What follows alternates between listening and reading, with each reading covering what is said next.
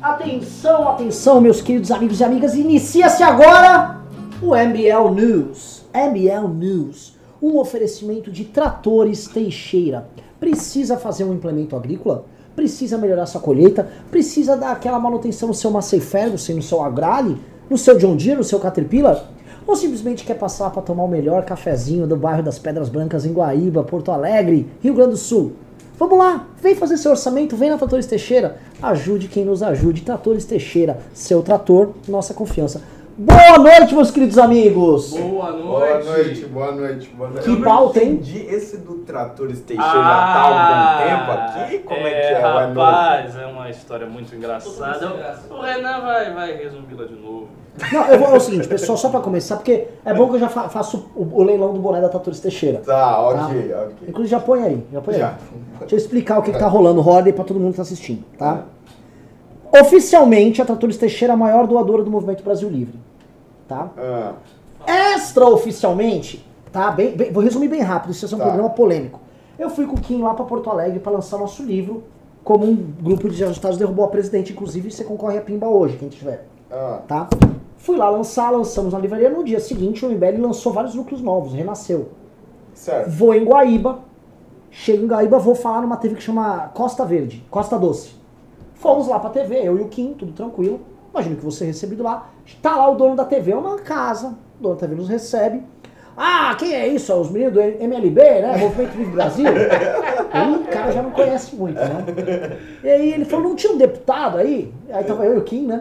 Tinha um de- é você o deputado, né? E apontou pra mim, falei, Você vê como o Kim não transparece respeito, né? Tem um deputado e tem um japonês. É, né? e o Kim só no joguinho ali, né? E o Kim assim, alheio, tipo, foda-se. japonês.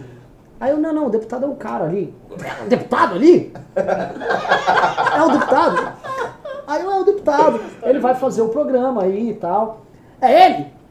Mas você não é nada então. Aí ele já me tirou. Ele disse isso, Você você, não é nada. você, você, ah, tá, você tá acompanhando. Ele não, ele não foi grosseiro, mas ele foi direto. Entendi, ele foi direto ao entendi. ponto. Ele, o que acontece? Ele não sabia, ele não tinha a menor ideia do que ele tava fazendo. É, Então, meio que ele. Ah, as pessoas estão me ouvindo, Fred?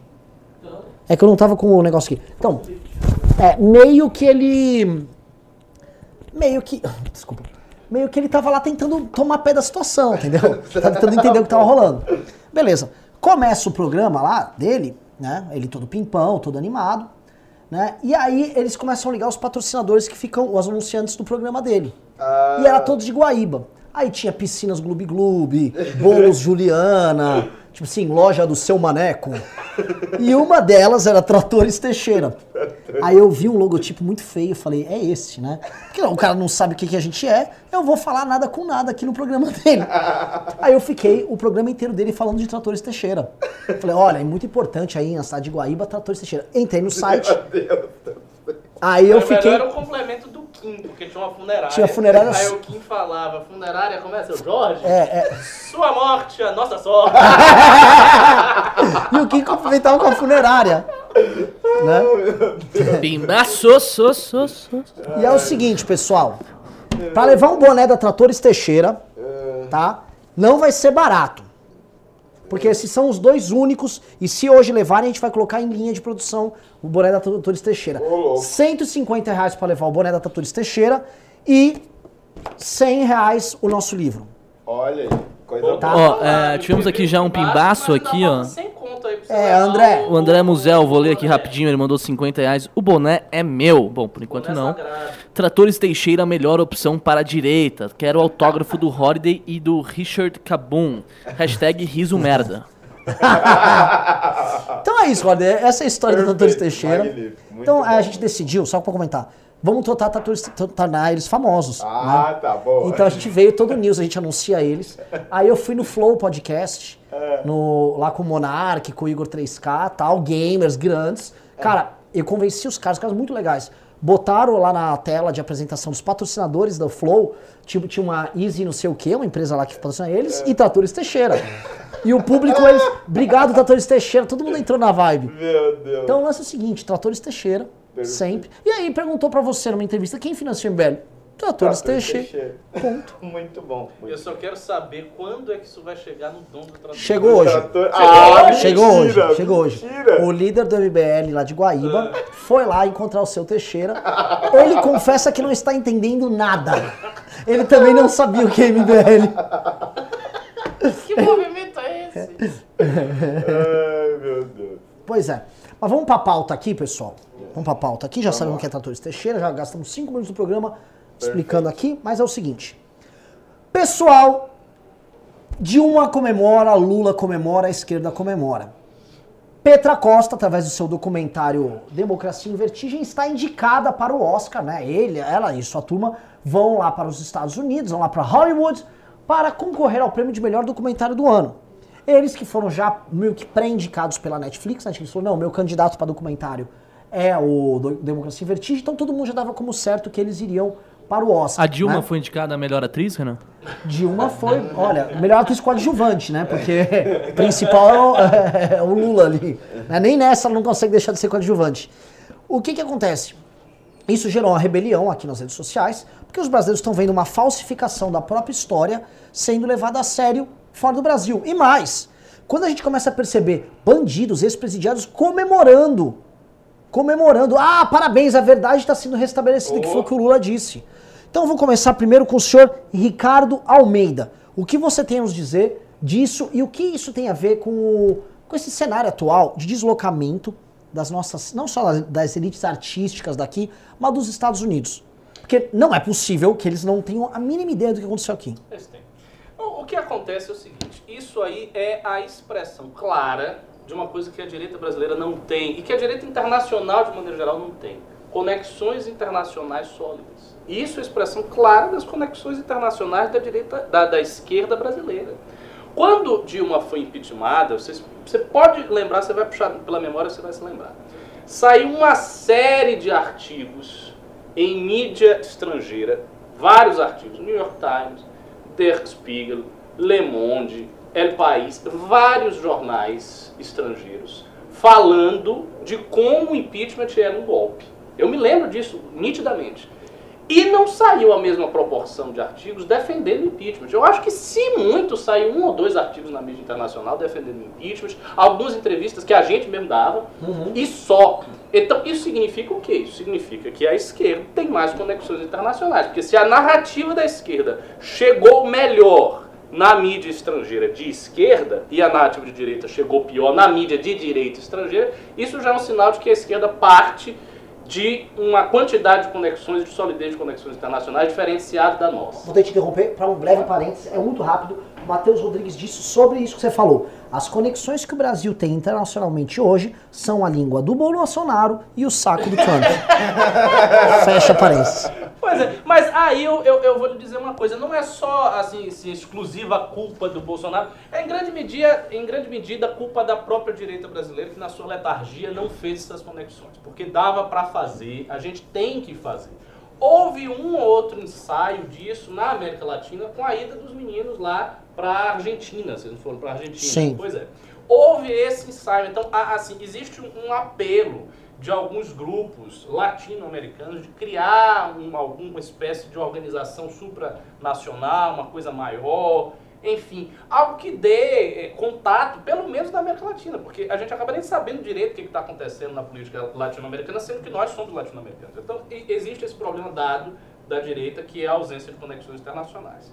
O Oscar, há muito tempo, deixou de ser, se é que foi algum dia, um prêmio meramente cinematográfico. Claramente se trata de um prêmio que às vezes é politizado. Então, às vezes, as indicações do Oscar não correspondem ao melhor trabalho artístico que foi feito. Muitas vezes são indicações políticas. Então, aquilo que é politicamente mais relevante aparece. Se a gente parte da ideia de esquerda que houve mesmo um grande golpe no Brasil, né, e que o Brasil está sob o império da desordem e do golpe, se você parte dessa ideia, faz até sentido uma indicação política por parte da academia de um documentário que exponha isso. Porque, afinal de contas, seria um documentário expondo as mazelas da democracia brasileira. Ou seja, os problemas da democracia brasileira que foram, eh, que apareceram no golpe que tirou uma presidente legitimamente eleita. Então, partindo dessa narrativa, faz sentido que haja uma indicação política no Oscar. Do ponto de vista artístico, isso é absurdo. Me custa a crer que não tenham outros vários documentários feitos no mundo que mereçam essa indicação mais do que o documentário da Petra. Porque o documentário da Petra é fraco. É um documentário médio. É, Vamos ser claro, assim, Ricardo. É pior que o nosso. É inferior. E o nosso foi nosso. feito aqui. É, é claramente inferior ao nosso. Assim, é um documentário que tem vários problemas. Tem uma narração arrastada. A trilha sonora não é ruim, a trilha sonora não é ruim, as imagens não são ruins, mas a narração, a narração é muito arrastada. Foi uma coisa que todo mundo falou, até críticos da esquerda falaram isso. Que a narração dela, aquela voz assim, parecia que você já está morrendo, é uma coisa chata, cansa de ver essa narração.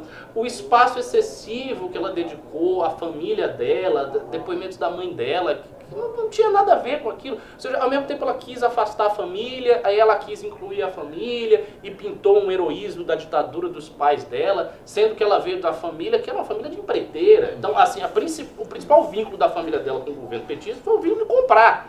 O, o, o governo de ser comprado, vice-versa, né? Então, assim, é um documentário com vários problemas artísticos e sobre este tema é um documentário que está em segundo lugar. Porque o primeiro lugar, em termos de realização artística, é o documentário do MBL.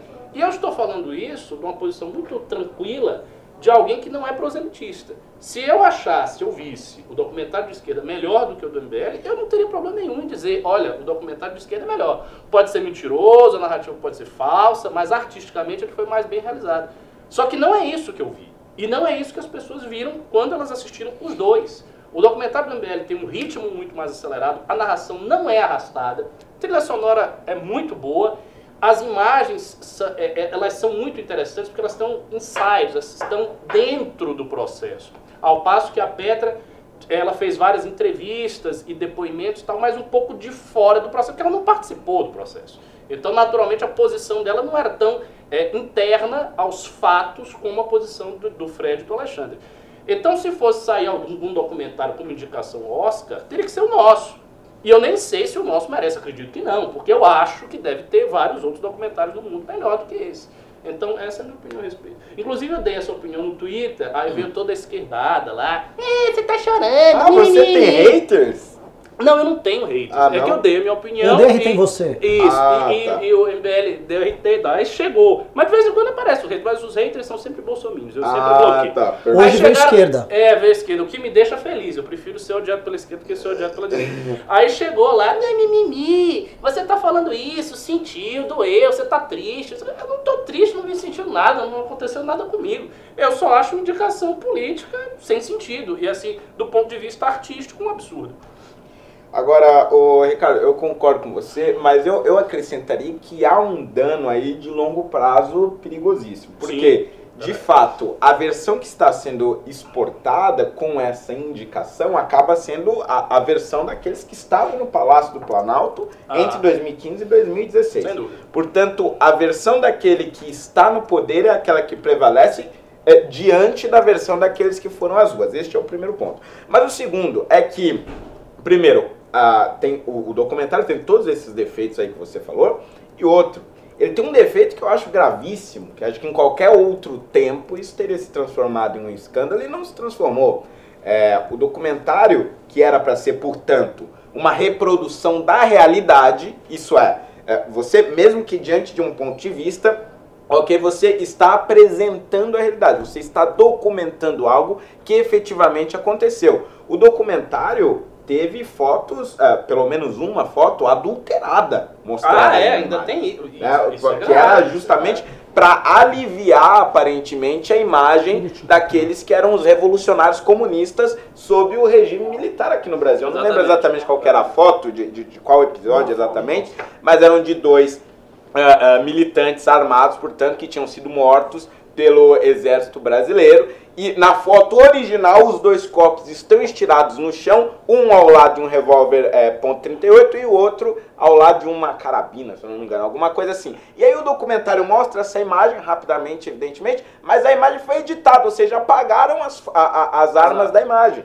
para poder passar a impressão de que eram pessoas inocentes que haviam sido mortas. Depois eles disseram que a edição foi proposital, porque era pra fazer uma homenagem aos mortos. Mas ela não mais, disse, fazer né? justiça. Proposital, mas ela Exato, disse. mas enquanto um documentário ela deveria ter admitido. Proposital, mas Ou antes ou durante o documentário. Aí de- depois, meses depois, é que ela vai dizer, ah não, eu queria que o telespectador percebesse mesmo, foi um desafio ao telespectador, pelo amor de Deus. E aí você indica este documentário para esta categoria. Quer dizer, é- ela, ela falsificou a realidade. E admitiu ter falsificado sem ter avisado previamente o seu telespectador. Então, acho que esse é o primeiro ponto. Segundo, é, a indicação ao Oscar, mesmo que não venha vencer, mas a indicação ao Oscar traz uma credibilidade perigosíssima para é isso. verdade.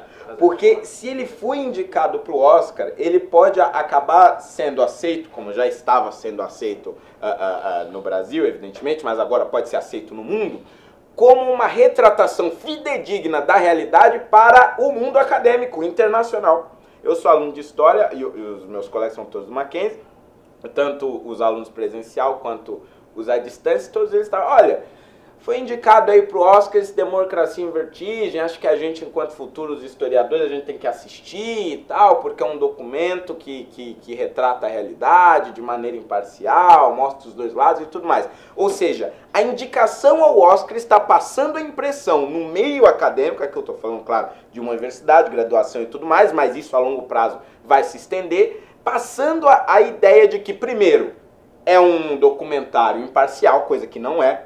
E, e outra, o mais perigoso ainda é que, mesmo ela deixando claro que o documentário não é imparcial, porque ela mostra a mãe dela, fã da Dilma, aquela coisa toda, ela se- já se diz de esquerda, se apresenta como alguém de esquerda, ou seja, mesmo ela não trazendo essa imagem para o documentário, ele vai acabar tendo esse carimbo, por conta ah, da indicação. E vai acabar tendo o carimbo de uma retratação fidedigna da realidade, o que não é. Pelo contrário, né? até adulterou a realidade. Então acho que a longo prazo isso é perigosíssimo. Perigoso porque a impressão que se tem do Brasil a partir daí vai ser a visão ah, ah, daqueles que tinham o poder enquanto o impeachment acontecia. Não, concordo plenamente com você. De fato tem isso e mais. O nosso documentário, não aparecendo nesses grandes prêmios, nem vai ser considerado existente lá fora. Exato. As pessoas não, não, não vão se saber. Assim, quem vai saber é o público que acompanha o MBL. Claro, claro. Mas o grande público americano, europeu, não vai saber que tem documentário do MBL, então não vai procurar. Só se for especificamente procurar. E, de fato, é, é um problema mesmo. Porque leva essa narrativa, é uma coisa que pode permanecer aí por anos, por décadas a fio, e se tornar uma obra de referência historiográfica, todo mundo está consultando, ah, porque naquela época houve um documentário daquilo que aconteceu no Brasil e tal. E eu vou lhe dizer, é, a depender dos desdobramentos do governo Bolsonaro, isso pode ser pior ainda. Porque se o governo Bolsonaro tiver desdobramentos autoritários, e isso não está longe de poder acontecer, daí você tem uma espécie de ratificação ex post facto da tese de que era tudo um grande golpe fascista. Sim. Porque, veja, aparece a coisa como um arco único. Ainda que a gente tenha se afastado amarrando. do bolsonarismo, aparece como um arco único. E eles têm uma resposta para o nosso afastamento. Vocês vão dizer, ah, eles não entenderam a natureza do monstro que eles criaram, mas eles criaram um monstro. Então, a depender dos desdobramentos autoritários do governo, se, se houver, pode ser que isso seja uma ratificação no caráter fascista do, do que aconteceu ali. Sim, não, e, e mais do que isso, né? Porque a, a imagem exportada do governo brasileiro que nós temos hoje é de um governo bizarro e tal, de um, um- um Trump das Américas, na verdade, bem, bem pior, né? Porque, assim, eles já nos consideram ruim. Aí você bota o Bolsonaro, eles consideram mais ruim ainda. É, então, você já tem uma imagem bizarra do governo brasileiro exportada. E aí, quando se amarra as duas coisas, é, a imagem que fica é do. Bom, então aconteceu um golpe e este golpe foi arquitetado por esses idiotas que hoje tomaram o poder e governam o Brasil. Ou Isso. seja, Exa- é- é- é- você amarra necessariamente o governo atual brasileiro com aqueles que defenderam o impeachment naquela época. Exatamente. Olha, magnífico. O, o, o problema é o seguinte, uma das razões, inclusive, para esse documentário estar sendo nomeado ao Oscar é o fato do Bolsonaro estar presidente. Ah, lógico. Uhum. lógico. É o fato deles conseguirem construir um arco narrativo inteiro que, para quem não acompanha a política brasileira, o sonho é coerente. Exato. É isso. Houve um golpe dado por uma elite e essa elite se converteu em algum momento em uma elite fascistoide com a chegada do Bolsonaro. tanto o documentário da Petra, vamos lembrar, quanto o mecanismo que também foi patrocinado e promovido pela Netflix, eles desconsideram o povo, as pessoas, os novos agentes políticos no processo. Eles não existem. No documentário da Petra não existe isso. Não, não existe. Ah, tipo assim, o- o- e eu acho que a parte mais louca do, do documentário dela é uma articulação do Aécio com o pessoal do PMDB, com algumas pessoas do Supremo. Com idiotas que foram na rua de, como massa de manobra. Massa de manobra, dessa- foram enganados ali. uns uns. E assim, não se sabe se eram muito numerosos ou se eles foram pagos pra ir lá. Né? O documentário da Petra não, dá- não deixa nem essa dúvida pra você. Ele não dá nem o direito da dúvida. E o- o- qu- quando você chega no fascismo do Bolsonaro ali, né, depois da queda do, do- da democracia que estava sofrendo ali com a Dilma, você tem pra essa pessoa, pra esse gringo, mano, uma história muito convincente. A história, realmente, o arco narrativo ali é, profundamente convincente. Lembrando que o Bolsonaro, e aí entra a cagada do Bolsonaro, pra nós da direita. O Bolsonaro chega lá e ele faz questão de ratificar todas as críticas que eles faziam ao Bolsonaro. É verdade. Então, assim, o gringo vem aqui e fala, pô, e a questão do meio ambiente? Foda-se! Foda-se! Mulher do Macron é feia! Ele ratifica aquilo, ele dá declarações bizarras, ele não faz a menor questão de tentar melhorar a imagem pública dele. Verdade. Né? E não é o ponto, ah, mas, porra, ele é politicamente incorreto, a gente tem que questionar. Eu sou politicamente. Ninguém aqui é. A, favor- a gente combate politicamente correto há bastante tempo. O problema é que ele compra babaquices, e que são coisas diferentes. Né? O, o- a gente tava tratando aí, vocês estão rindo aí. Eu tô, eu tô, eu tô rindo de um, de um, pimba muito simpático que foi feito. Ah, meu Deus! Nossa, Se quiser, vamos que ler agora já. O cara me ama. Vamos ler agora já, vai, Fred. Ah, vamos sim, o Sérgio Belazzi doou 5 reais. Ninguém merece esse tal de Ricardo. Não sei como o Renan e o Hordey aturam ele. É duro ter que ouvir o que é vomitado por este jegue. Ele, Posso ele, falar um ele não é confiável. Não é confiável, hein? Eu que tô Também comemorando, te amo, cara. Você está no meu coração. porque dessa vez não fui eu, né? É verdade, não Eu que sempre Renan, fui esse cara. velho. Isso, isso é, Ricardo, isso é muito você- raro. Eu, agora, eu não, eu não sei. Eu, eu- eu- talvez seja ainda um negócio do Irã. né? Será? Será? Sei lá. Não sei. Vamos ver. Eu sei que eu tô feliz que você roubou meu papel de escroto que está no né? Arthur você tem que ver. mais. Pimbem aí xingando. O Holiday, o Holiday sempre passa incólume. Ah, o é Holiday seguinte, é um Ah, eu, eu vou sempre nas é teses populares. É. O Holiday passa incólume. O Kim tem a fe- lei Kim, as fake news, e o Renan é aquele escroto que estraga o Arthur. Né? O Santos Arthur assim, tem aquele escroto. E os caras Ah, não sabem. Estraga, ó. Eu estrago o Arthur. Traga. E o lance é o seguinte, abre o olho, Arthur, cuidado. né? É sempre toma cuidado, né? É sempre essa merda. Os caras mal sabem, assim, que o, o- dos amigos do Arthur, do Arthur acho que eu sou, assim, da galera entre Kim, Holiday, eu sou o que sou mais amigo do Arthur. e que mais convivo com verdade, ele. verdade. Então, enfim, é, voltando aqui pro, pro drama desse, desse filme aí. Eu vou trazer mais alguns elementos, eu quero jogar agora pra vocês pra saber se é proposital. O- vocês assistiram o Mecanismo, a segunda temporada? Eu assisti, Não. eu assisti. Quem assistiu Não. a segunda temporada do Mecanismo sabe bem que qual é a narrativa que eles fazem. Eles- ele deu a boa e velha padilhada. O Padilha ele faz o seguinte: ele joga na primeira A temporada, no primeiro filme. universal, com a mãe né? de- da- das Os caravelas. lavajatistas ficam. É, Ele denunciou tudo! Isso! Aí chega na segunda, toma, otário. Plau. Né? Segunda temporada, ele veio com a tese do mecanismo, e por isso que chama mecanismo. No fundo, ele demonstra que há uma articulação é, de forças políticas diversas em todas as instâncias do poder para manter a roda girar. E que pra- ninguém é pior que ninguém. Exato. Tá todo mundo num- na mesma roda. Todo ali, mundo é filha da puta. tal, e é isso. né? O articulador disso foi também o Aécio, Uhum. né? ali com o pessoal do Supremo e tal. Amazing.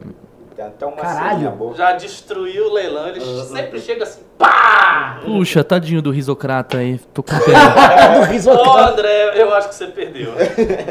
Tadinho do risocrata. Havia os fisiocratas e aqui os risocratas aqui. Ah, pode ler o Pimba aí, que eu termino o raciocínio. Ok, vamos ler aqui o mestre Alessandro Mônaco, que apareceu para dar o grau eh, de Vossa Graça. Ele falou o seguinte: Concordo com Hordey. Não podemos deixar que o Democracia em Vertigem se perpetue na história. Vamos bombar o Não Vai Ter Golpe. Quero o meu boné Tratores Teixeira, Renan. hashtag ama- Amazing, hashtag Fred é rei. Ó, Pois é. freudiano aí. Um Não sabia que não sabia. Raríssimos, raríssimos. É, tem o- os fisiocratas riso- risocratas e os, e os psicólogos freudianos. É que os, os aristocratas, eles têm o seu, seu lado, né, Renan? Você tem lastro, Fred. Agora, eu não vejo muito que possa ser feito em relação ao documentário da Petra. Ao documentário da Petra. Tipo, eu entendi o que ele disse, mas por mais que a gente divulgue o doc, assim, uma indicação ao Oscar é muito grande. É uma coisa assim que aparece pra muita gente. Todo mundo vai estar vendo isso aí. Porque, Sim, tipo, sim. milhões de pessoas vão estar vendo. Eu, mas, ah, então, é, eu, eu, go- eu gostei da indicação. Vou, vou jogar aqui Você na. gostou da Eu, indicação? eu achei Não, como importante a assim? indicação. Que isso? Eu gostei. Não, eu, a- eu concordo com o que foi dito por vocês de que a indicação por si só é absurda. Ah, certo. Só que o fato dele ter sido indicado, da forma como foi indicado, eu ia terminar o raciocínio pela empresa que o indicou, com a narrativa que o indicou, ele coloca as pessoas novamente no prumo. Volta a acontecer o que aconteceu hoje no Ricardo, o que aconteceu hoje no meu Twitter, o que aconteceu hoje no MBL. Ah, sim, isso é verdade. Ó, vamos lembrar, a esquerda ainda possui um mando no Ah. jogo enorme. Ó, a esquerda ainda quer falsificar a história. E aí vai permitir que as pessoas coloquem um pouco a bola no chão, MBL incluso, para lembrar que o nosso adversário está vivo, respira, atua, mente e falsifica. E vai fazer com que nós façamos o nosso melhor trabalho possível para enfrentar eles. Se não para derrotar essa narrativa que vem deles, para minorar. Mas eu tenho certeza que as pessoas vão se interessar em saber da própria história recente com muito mais fervor se não tivesse ido esse filme do Oscar dela. Porque todo mundo que saiu, todo mundo que votou no Bolsonaro, que votou na direita, renega esse- essa indicação Oscar. Ah, é verdade. E uma indicação Oscar, que ela está sendo profundamente rejeitada pela própria população e está sendo aplaudida por político que acabou de sair da cadeia ou que está indo para cadeia, é uma indicação Oscar no mínimo controversa para cá. Para fora, de fato, o dano, o dano já estava feito, Ricardo. Para Não, fora, não, é, é, não, é, é uma boa perspectiva, uma perspectiva otimista. Verdade. Não, realmente assula a militância. Tipo, você fica A interessado em debater o assunto minha filha, levanta Agora, aí. você sabe uma coisa também que dá pra gente fazer e que teria repercussão no futuro, a- agora exatamente não. Tentar ver uma tradução do livro do MBL. Uma Sim. tradução para o inglês, por alguma editora conservadora norte-americana. Verdade. Não é? Pegar uma editora dele, porque eles têm editoras, né? Ver alguém que possa traduzir e tal, enfim, né, depois de um tempo. Isso, isso é uma coisa interessante, porque chega no mercado lá. A gente tem que tá, a gente tem que produzir alguma coisa que chegue lá para não ficar. e como diria o Andreasa, Ricardo, eles leem muito mais lá do que aqui. Eu sei, É grotesco. Assim, é, produzir livro no Brasil é pérola aos porcos. É. O brasileiro não, sem- lê. sem dúvida. E, e assim, Ah, só fazer parênteses, desculpa interromper. Aham. Saiu a lista do Estadão dos livros mais vendidos de 2019. Você chora. Ah, é? Eu não Você chora. É, é só Qual é o primeiro? Qual é é o primeiro? só. ao- É, tipo. coisa de igreja, autoajuda. É fo- só aquele livro, como dar o foda-se, a sutil arte do foda-se. Tem um livro do Dale Carnegie, dos anos 20, lá, daqueles livros de, tipo, como fazer amigos, influenciar pessoas. Tomar no cu, cara. Sério. Não, mas eu só ia acrescentar que é, é importante que os conservadores internacionais, claro, a gente está aqui falando principalmente dos americanos e tal, mas é importante que eles tenham é, é, alguma base, né, para saber o, o outro lado da história. Ah, Roda, isso vai linkar com o tema 2 do Scruton. Vai linkar. Ah, Mas é o seguinte, eles, não, eles nem consideram a gente conservador, cara. Eu, não- eu também não sei se é Ah, assim, não.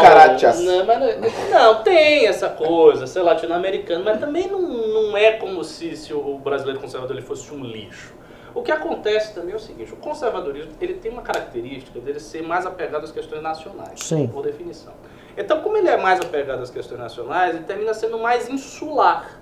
Ou seja, procurando saber o que está aqui, a raiz daqui, a raiz dos Estados Unidos, a raiz da Inglaterra, e, e se volta menos para fora, sobretudo para fora quando você pega os países periféricos.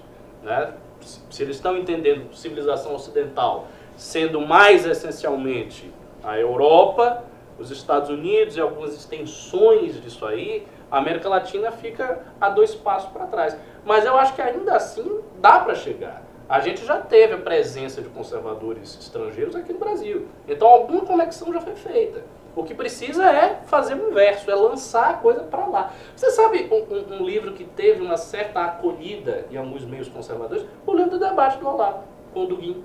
Foi o livro do, do, da, da, da bibliografia do Olavo, foi esse livro que teve mais acolhida lá fora. Bom, posso foi falar? feito em inglês, o Duguin é um cara internacionalmente famoso, então a coisa deu um, um up para ele. Você sabe que a alt-right europeia leu esse livro, né? Leu esse Pois é, debate. pois é. Só sabendo, o Ricardo pode falar, né? Participou aí da confecção dessa bagaça. Foi. A ideia foi, foi minha e do Juliano. Eu tive a ideia com o Juliano, uma ideia assim, aleatória no, no MSN, conversando. Ah, vamos botar os caras para discutir. E aí a gente configurou a ideia, viu como era, fez um blog. O, o Juliano é tradutor, então ele, ele, ele pegava tudo e traduzia, fazia as coisas todas em inglês. E foi isso. E o blog foi muito acessado no período.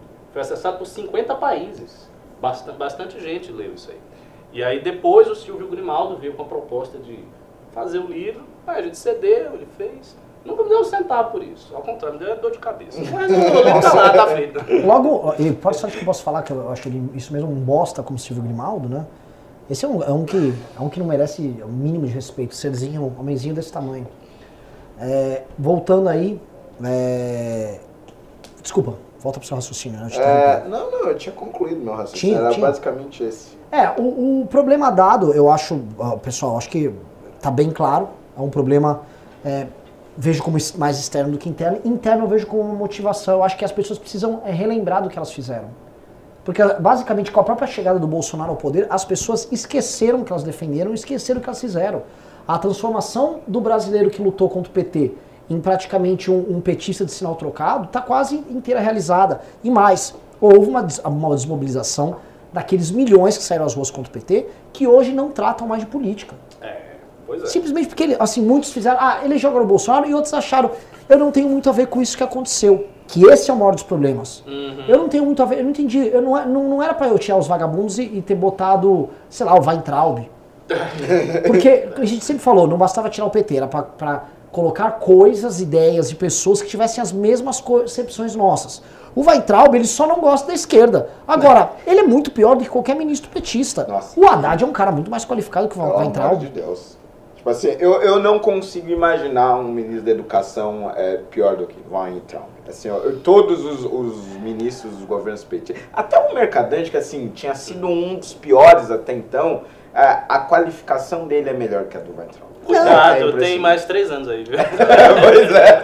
Pode, pode ser que o Nada, próximo não seja pode pior, piorar, né? Tudo pode piorar. É, né? É porque o, o caso do, do, do Weintraub aí, ele é, ele é muito ilustrativo, porque o Weintraub, primeiro, ele não tem a menor ideia do que ele está fazendo lá. A coisa começa por aí. A segunda, esses presentes que a gente vem ganhando de erros de português grotescos, Nossa. esses xingamentos no Twitter, mostram que ele está lá muito mais para fazer militância do que para administrar uma área essencial para o crescimento do Brasil, que é a educação. E terceiro, que assim, ele, ele nem propôs nada. Nada. Lembra que ele falou a ideia do futuro? Foi simplesmente É, um, um PowerPoint. então. Que não saiu do Que lugar. não, sa- não virou projeto. Não, É. inclusive, era você perguntava para qualquer defensor do, do, do Bolsonaro, qualquer bolsonaro, não, mas e aí, quais são os projetos na de educação? Não, tem o Futuris que vai fazer, vai acontecer. Ou A seja, era a do única. Futuris. É verdade, eu falei. Eu também. Mas o, era a única proposta que você conseguia pensar, né? E depois veio o negócio da militarização, mas também nem, nem cócegas fez no sistema educacional. Então, assim, é, é, é terrível. Só falando assim, o pessoal falou, "Ô, vamos recortar o que o Renan falou. Eu falei que o Haddad é mais qualificado que o Weintraub. O Haddad é mais qualificado que o Haddad. O Haddad é um idiota. o Haddad defende coisas erradas. Não obstante, o Haddad sabe escrever português muito bem. É, não tem o que fazer. O Weintraub não. O Weintraub é um pateta. É um pateta que concorda comigo, fazer o quê? É, pois é. É, vamos lá para a segunda pauta, que aí é o contrário de um pateta. Morre o filósofo britânico Roger Scruton aos 75 anos. Foi ontem, né, uma notícia terrível para todos nós. Mas a gente vai, vamos entrar um pouco na obra do Scruton e temos aqui um, um homem que conhece um pouquinho do pensamento ali do Um Scruton. pouquinho, porque eu não li tanto assim dele, mas li, li alguns livros. Dá pra... O que, que vocês leram dele? Ah, Eu li o. Beleza. Eu, eu li o Beleza. Eu só li beleza. Li Eu li o como aquele da setinha azul, como Como Ser um Conservador. é, li um outro livro que ele escreveu sobre conservadorismo. Li uma parte daquele Pensadores da Nova Esquerda. esse eu li também, Ah, não inteiro. caralho, eu li fragmentos. Puta, esse eu li pela metade. Eu li fragmentos também. Esse, Eu escolhi- na verdade, foi um dos que eu menos gostei. Ma- e, e assisti algumas entrevistas dele. Assisti uma entrevista dele muito cu- curiosa, que o pessoal não sabe que ele tem. Ele fez uma entrevista com um sheik islâmico, em que o sheik islâmico o convidou, que é um sheik que eu sempre cito quando as pessoas me pedem referência, eu cito sempre esse sheik e mais uns outros, que é o sheik Hamza Yusuf. Hamza Yusuf. O Hamza Yusuf convidou o, o Roger Scruton para uma entrevista, eles tiveram uma entrevista de uma hora, conversando sobre assuntos de, de Islã, civilização cristã e tal, e vi, e vi algumas palestras. Eu, eu, eu sempre entendi o Scruton como um, um grande ensaísta. Até foi uma coisa que o João Pereira Coutinho observou no artigo que ele escreveu para a Folha. Ele disse, olha, o Scruton não foi propriamente um filósofo original. Ele tem tipo, teorias scrutianas que aí. ele criou e que são influentes. Ele não fez isso, mas ele era um grande ensaísta. Ele tinha uma erudição imensa e podia passear por todos os assuntos imagináveis. Então ele tem uma palestra, por exemplo, que ele fala do Islã, mas no final da palestra ele vai falar do vinho. E aí ele vai relacionar o vinho às questões da sociabilidade ocidental, da diferença do Oriente com o Ocidente e tal. Então é um cara que passeava por, por todos os assuntos. né? Tem livros sobre a arte da arquitetura, estética da arquitetura, estética da música. Ele era compositor de ópera. Sim. Eu, des- eu eu descobri, disso. eu descobri. Sim, ele é organista. Hoje, eu descobri, porque eu, tô, eu fiz o, o- o roteiro para o ficheiro, e aí eu fui lá estudar um pouco mais da biografia dele. E eu descobri que ele compôs duas óperas. Ele foi músico autodidata, aprendeu Caraca. composição, compôs o libreto, compôs as óperas, escreveu ficção. Então, assim, era um polímata, fazia tudo. Caraca. Um cara com infância relativamente modesta, não veio de família muito abastada, não. E ele, ele, assim, colocando aqui, tem gente, né, no, no- o pró- o próprio texto do João Pereira Coutinho critica, vamos dizer, os conservadores brasileiros que tratam ele como um pai de santo, né, e, e que não leram o Scruton. E o que eu mais vi, a gente que não leu o Scruton lamentando a morte dele, né. Não citarei nomes para não gerar treta, mas vi gente lamentando... Mas isso, isso também eu acho que o, o João Pereira foi um pouco chato. Porque ah, você, você não necessariamente lê o cara, mas o cara é influente, você sabe que ele Sim, mas você existe, é uma entender minimamente quais os, os preceitos né, do, do cara. Eu sei, mas, mas, mas Por exemplo, você achar, por exemplo, que o Scruton tava lá lutando pela família. É, sabe? de alguma maneira estava. Certo, de uma maneira Deus, indireta. Não. Você sabe de que tipo de, Eu de defensores O- nós o- estamos mas o que, eu, falando. o que eu tô querendo dizer é o Tipo, parece que seguinte. o Scruton tava denunciando ideologia de Não, gênero. não. O que eu quero dizer é o seguinte, que é, é natural, isso assim, em qualquer campo político, não é só na direita, na esquerda, no centro, entre os fascistas, entre os monarquistas, é natural que a, a influência ela vem meio que de cima até embaixo. Quem está mais afastado na periferia, ou- não é periferia enfim, geográfica, quem está na periferia intelectual, que está fazendo essas coisas, pessoas que têm trabalhos produtivos e tal, às vezes o cara não leu, mas ele sabe que o cara é influente. Por exemplo, o Olavo. O Olavo de Carvalho tem uma enorme influência sobre pessoas que não leram. Sim. Pessoas que não leram os seus livros. Se você for perguntar, ah, você gosta do Olavo, tá, mas você leu o Jardim das Aflições, você leu Aristóteles em Nova Perspectiva, você leu o Futuro do Pensamento Brasileiro? Você, não. Mas por que, que você gosta? Porque eu vi um programa dele, eu, eu, eu li um artigo e tal. E aí a influência chega. Isso em todo lugar. Marx é assim. Você vai ter um bocado de esquerdista que não leu Marx, que leu o manifesto e olhe lá. E, e isso, isso é natural, isso, isso é da, da sociedade humana funciona desse jeito.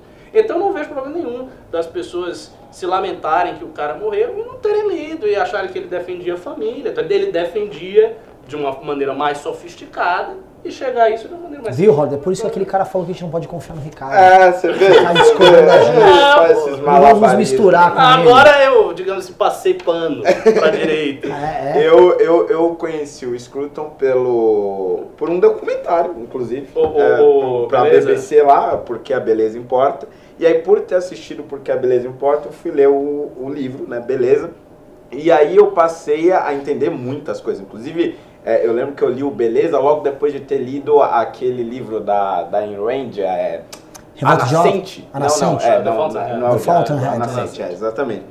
A Nascente, que é justamente a história de um arquiteto que, enfim, é um inimigo da beleza, basicamente, um modernista e tudo mais. E aí ele fala daquela coisa da utilidade da arquitetura e tudo mais.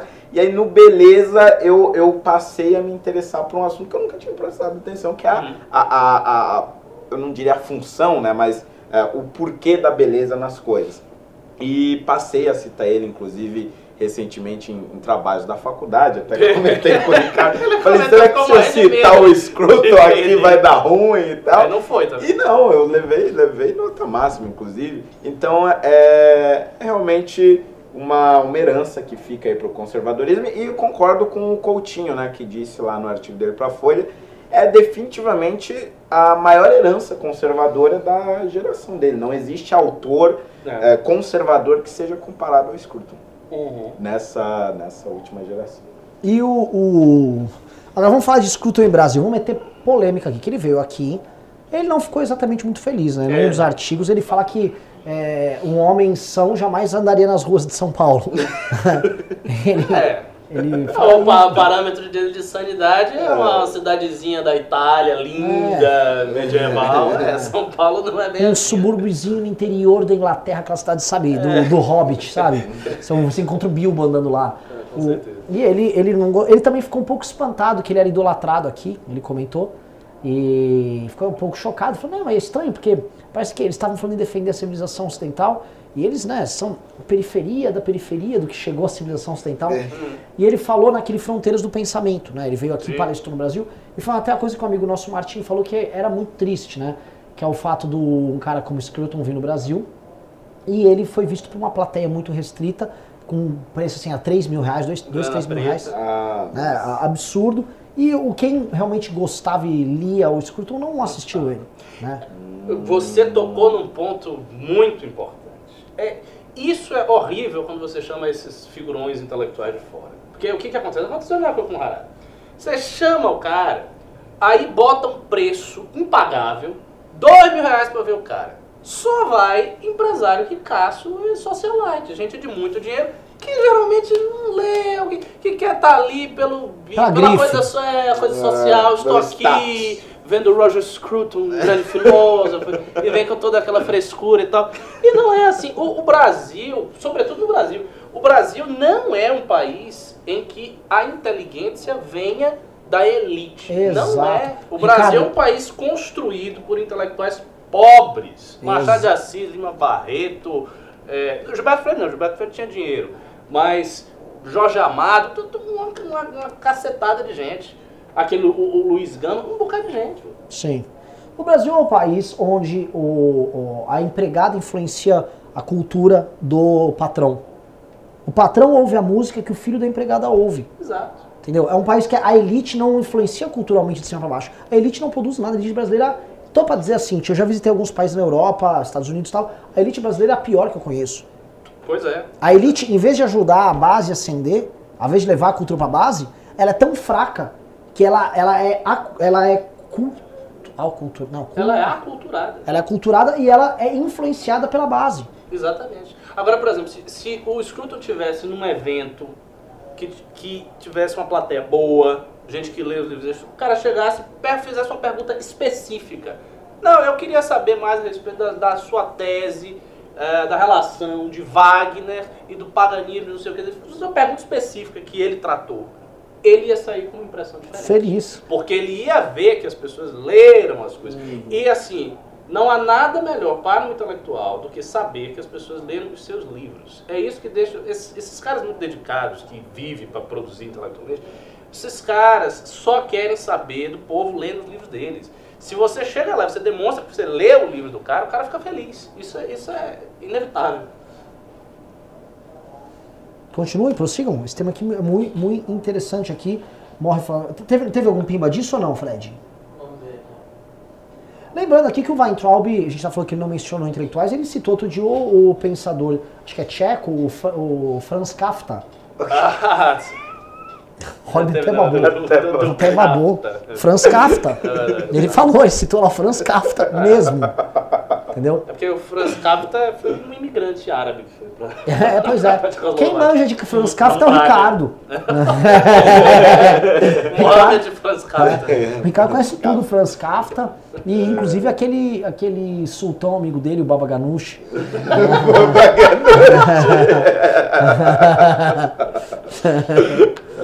O cara conhece tudo ali. Né? Ah, uma merda, né, cara? Ah, uma merda. É, tem uma aqui, não sei se é exatamente relacionada ao assunto, mas o EITA 3000 doou 10 reais. Algo a ser enfrentado de uma vez por todas é o seguinte, abre aspas, quem vota é o povo. O povo não tem estudo, então é manipulado ou elege pessoas semelhantes a eles, fecha aspas. Mais estudo de qualidade e acessível de verdade. Eita 3000. Olha, É, cara, agora quando isso vai acontecer... Só, só um negócio. Ô, Fred, eu queria te pedir um negócio. É, Eu preciso do meu carregador do laptop. Vai acabar a bateria aqui. Ele tá em, é um branco acima da mesa do, de apoio ali, do, do russo.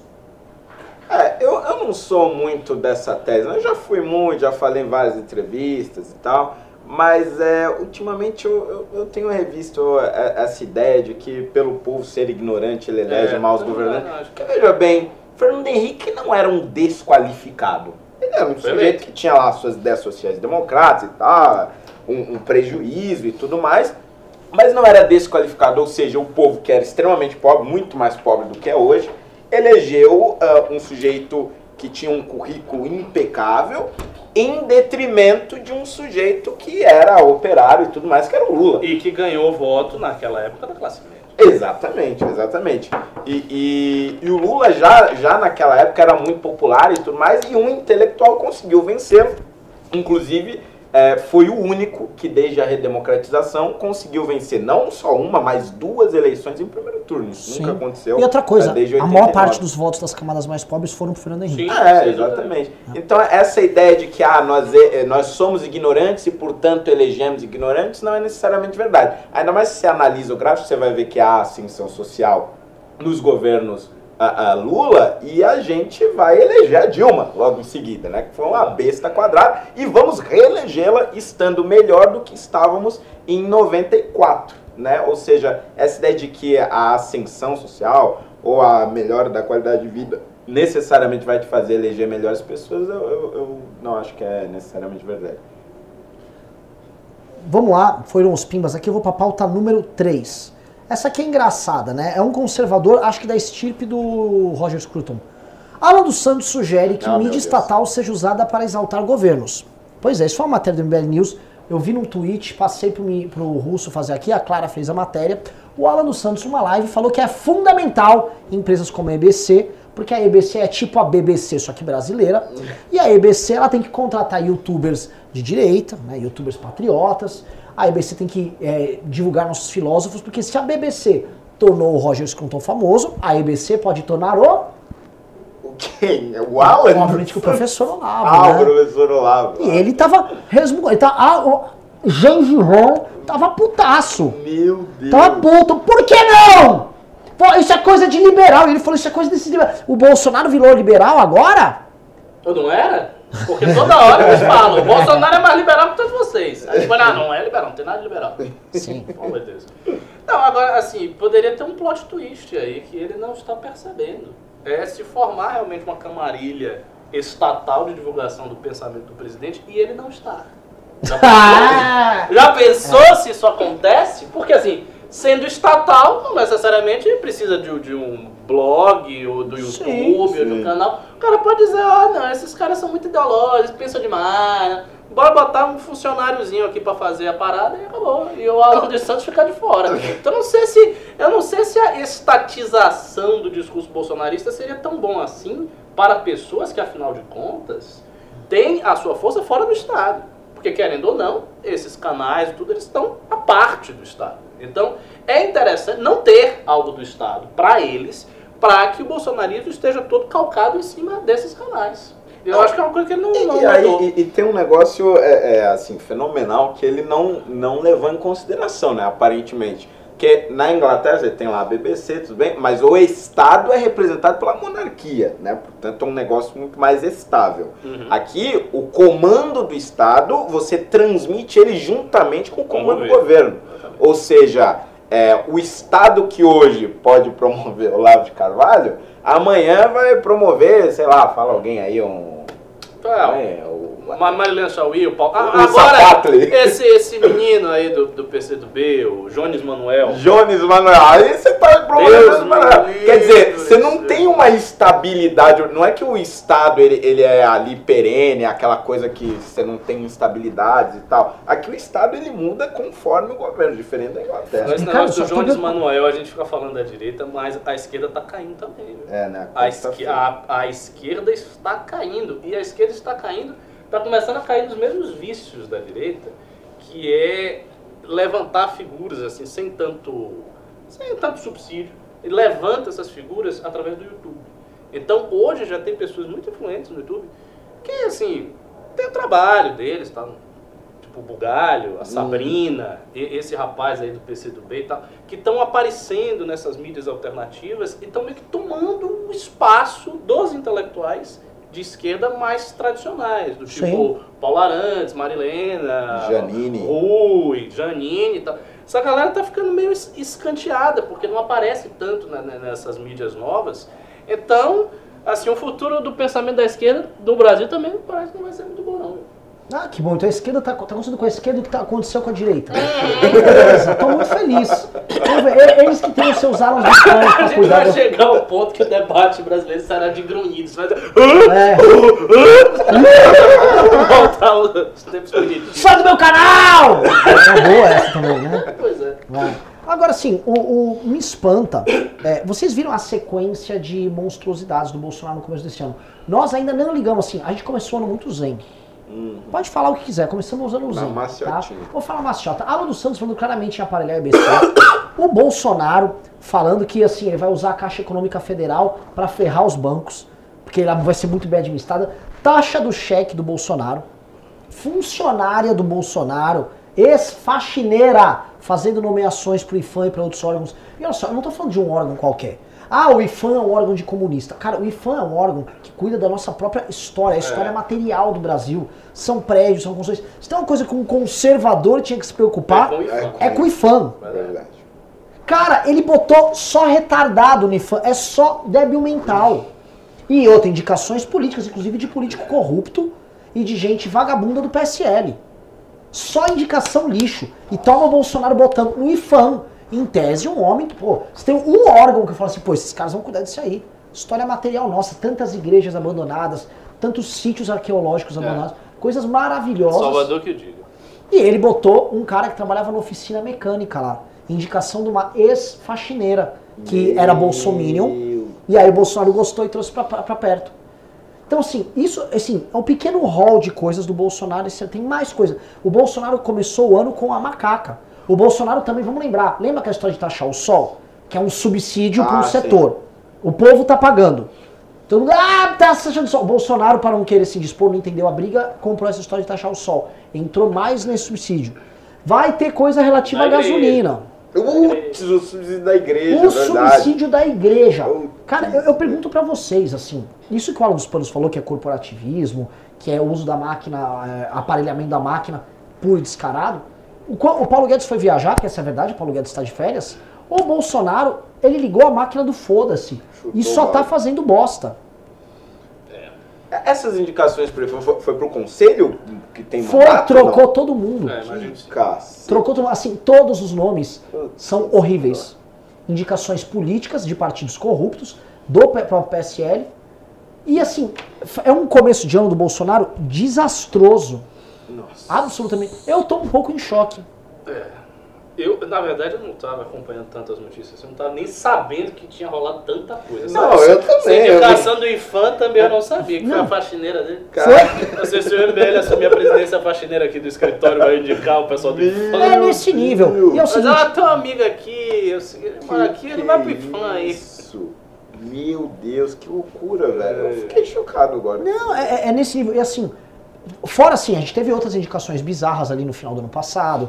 A gente teve o, o cara que o rock é coisa do, do capeta, Dante Mantova. o Dante O Mantovani. rock leva ao aborto. Não, Isso, tinha um que leva ao Tinha sol, todo- leva diabo. Cara, Cai ve- no diabo. veio toda uma turma é, bizarra. Só que o, o que me choca ainda é, é que assim, eles não estão parando. E quando eu vejo eles fazendo essas indicações e o Alan dos Panos, que a gente sabe que é uma vanguarda, que sai exteriorizando o que eles pensam, ele já tá falando isso aí, é porque eles foram pro foda-se. Por que, que eu tô sentindo?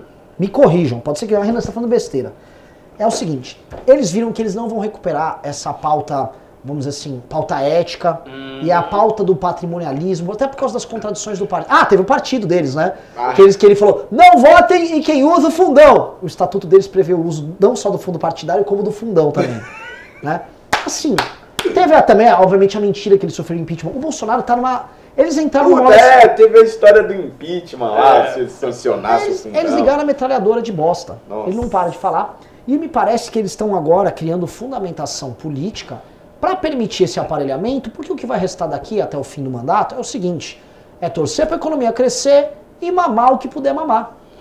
É, e assim. Tô errado? Por favor, joga lá pra lembrando vocês. que esse aparelhamento também é algo provisório, né? Porque se o Bolsonaro não se reeleger, se, fizer, se não fizer sucessor, o aparelhamento vai sair daqui a três anos, então vai acabar. É, De maneira que não dá para fazer tanta coisa assim com esse aparelhamento. E eles precisam colocar os quadros deles em algum lugar.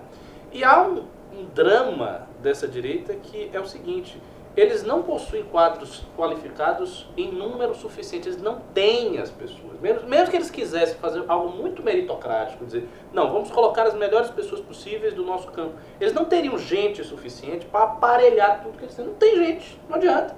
Então, vai empurrando aí, vai botando quem for, quem puder. Eu vejo, por exemplo, nas indicações culturais, muito também como uma expressão do desespero por um quadro qualquer. Então, ah, o negócio, ah, o cara é maestro, não sei o que, ele é maestro, ele trabalha com cultura aí, empurra o cara, ah, o outro tem isso, ah, vai lá.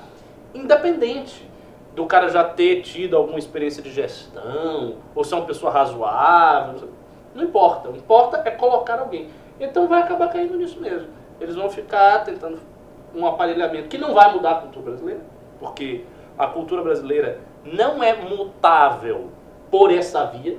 Tipo, mesmo se eles aparelhassem todas as instituições, eles não conseguiriam mudar a cultura brasileira. Eu acho que a cultura transcende tudo isso. E, aliás, também é, um, veja só, é uma contradição muito grave no olavismo. Porque o Olavo, ele aparece no debate público dizendo que é necessário criar uma elite intelectual e essa elite intelectual ela vai operar uma transformação cultural e daí você vai ter uma transformação da sociedade. Só que esta elite intelectual, ela não opera essa transformação dentro do aparato do Estado. Ela opera fora. Porque no entender de Olavo, a sociedade tem muito mais força para se transformar quando os intelectuais estão germinando fora do que dentro do aparelho do Estado. Essa é a tese inicial. E hoje a gente vê que a tese foi completamente subvertida. Porque ao invés deles fazerem isso de fora, não, eles estão enfiando as pessoas dentro do Estado. Então essa suposta elite cultural que deveria fazer a coisa de fora está fazendo de dentro. Você está entrando em contradição. Uhum. O que está sendo explicitado é o seguinte: é, a mudança vai vir do Estado para a sociedade, que é exatamente o contrário. Porque a tese inicial é não, ela vem da sociedade para o Estado. E vai caindo isso aí que você falou. Não, o pessoal vai ficar mamando. E, e, e, e, mais do que isso, né? Soa como desespero. Porque a, a, a, impressão que passa é a seguinte: você tem ali o Bolsonaro vence as eleições, no início do governo eles mais ou menos mantêm esta tese aí, mas isso. em determinado momento eles vão querer. Ah, foda-se isso aí, vai enfiando a galera aí que o bagulho tá. tá Eu tenho certeza que a gente tá conseguindo. Tá, é, tá fudendo, tá fudendo. Tá a fudendo, gente é sabe muito bem como são esses empresários. É, ah, continua, continua, é, não, exatamente. A gente conhece. Vai, termina, termina vou, vou, vou, emendar nisso.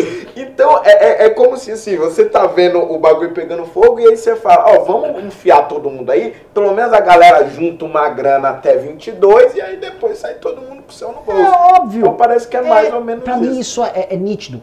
Primeira coisa, a gente sabe muito bem que empresário brasileiro não ajuda.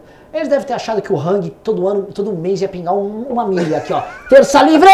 Vai por ali! Isso, conexão política por ali! Fazer um instituto cultural, cultural conservadorismo, é, é, Fundação Olavo de Carvalho. Isso, aí, né? isso é verdade. Não teve, é verdade, não teve. Que o empresário lá, o Hang é o seguinte, Hang, oportunista como ele, se o Bolsonaro começar a ir mal, ele. Vamos lá, Brasil! Mudei! Capitão Brasil vem de amarelo e vermelho! É isso. Ele pegou financiamento com o PT também. É, era caladinho quando o PT era presidente. Não tinha esta! Quando o PT tava lá, eu era amigo do PT! Mas eu, não me, eu, não, eu nem sabia da cidadão. Lógico que é. sabia. Ninguém sabia. Vê se ele bancou alguma coisa no impeachment. É. Vê se esse bosta aí do Hang bancou. Bancou porra nenhuma. Aí saiu o PT, aí eu sou antipetista! Que legal! Tomar no cu dele. Isso pra mim é um Zé Ruela acho o Zé Ruela, já falei para ele que ele é um Zé Ruela, então tô muito tranquilo. Acho ele um bosta. Então, assim, esses caras viram que não vão poder ficar mamando nele, então já tá todo mundo mamando em gabinete. Conexão política, o, o, o, o toda, assim, a turma toda ali, eles sabem que eles não têm muito tempo. Porque quanto mais o tempo passar, mais escandaloso fica. É. Exatamente. E é assim, é uma, é uma situação de merda. Outra coisa, os espaços para mamar diminuíram muito. Você tinha 52 gabinetes do PSL. Hoje é. você tem 28. Hum, é verdade. Teve o Rafa ah, lá deles. Você, você você perdeu um monte de mamador. Não, e aí você tinha ainda os cargos internos no partido, fundação, essas porra toda aí, Sim, de os sim, diretórios, não sei o que. Aí você perdeu também. Cargos na liderança. Sim. Perdeu, assim, você perdeu todo o mistura. Outra coisa, gente. PSL tinha muita grana, mas eu tô falando muito dinheiro. E eles faziam. O Alan já viajou, o Alan dos Panos já viajou bancado pelo PSL. Sim. Já fez eventos. O, o, o cara que tentou roubar a marca do MBL, o Kleber Teixeira, aquele gordo morfético, ele, ele tava lá trabalhando em filiações do PSL. Verdade. Tava todo, todo mundo tava mamando lá, perdeu a teta. Então tá mais difícil. Tá? O, o pouco de empresário que tem, a gente já tá vendo, tá indo bancar a operação do partido do Bolsonaro. É. Entendeu? A situação dessa turma não é fácil. Então, eles têm que garantir a mamada, porque eles não têm nada mais a fazer. Outro problema que esses caras têm, logo mais, o próprio Bolsonaro e a turma em si vai perceber, isso é um tema que eu quero fazer um vídeo. né? Até um vídeo vou te falar, é vendia, vendeu, vendeu a alma pro diabo. Né? Que que que, eu- que que eu- acontece? Cada vez mais essa turma, Nando, é, Nando o, o Alan dos Santos, esses sites deles, eles falam para um nicho desse tamanho.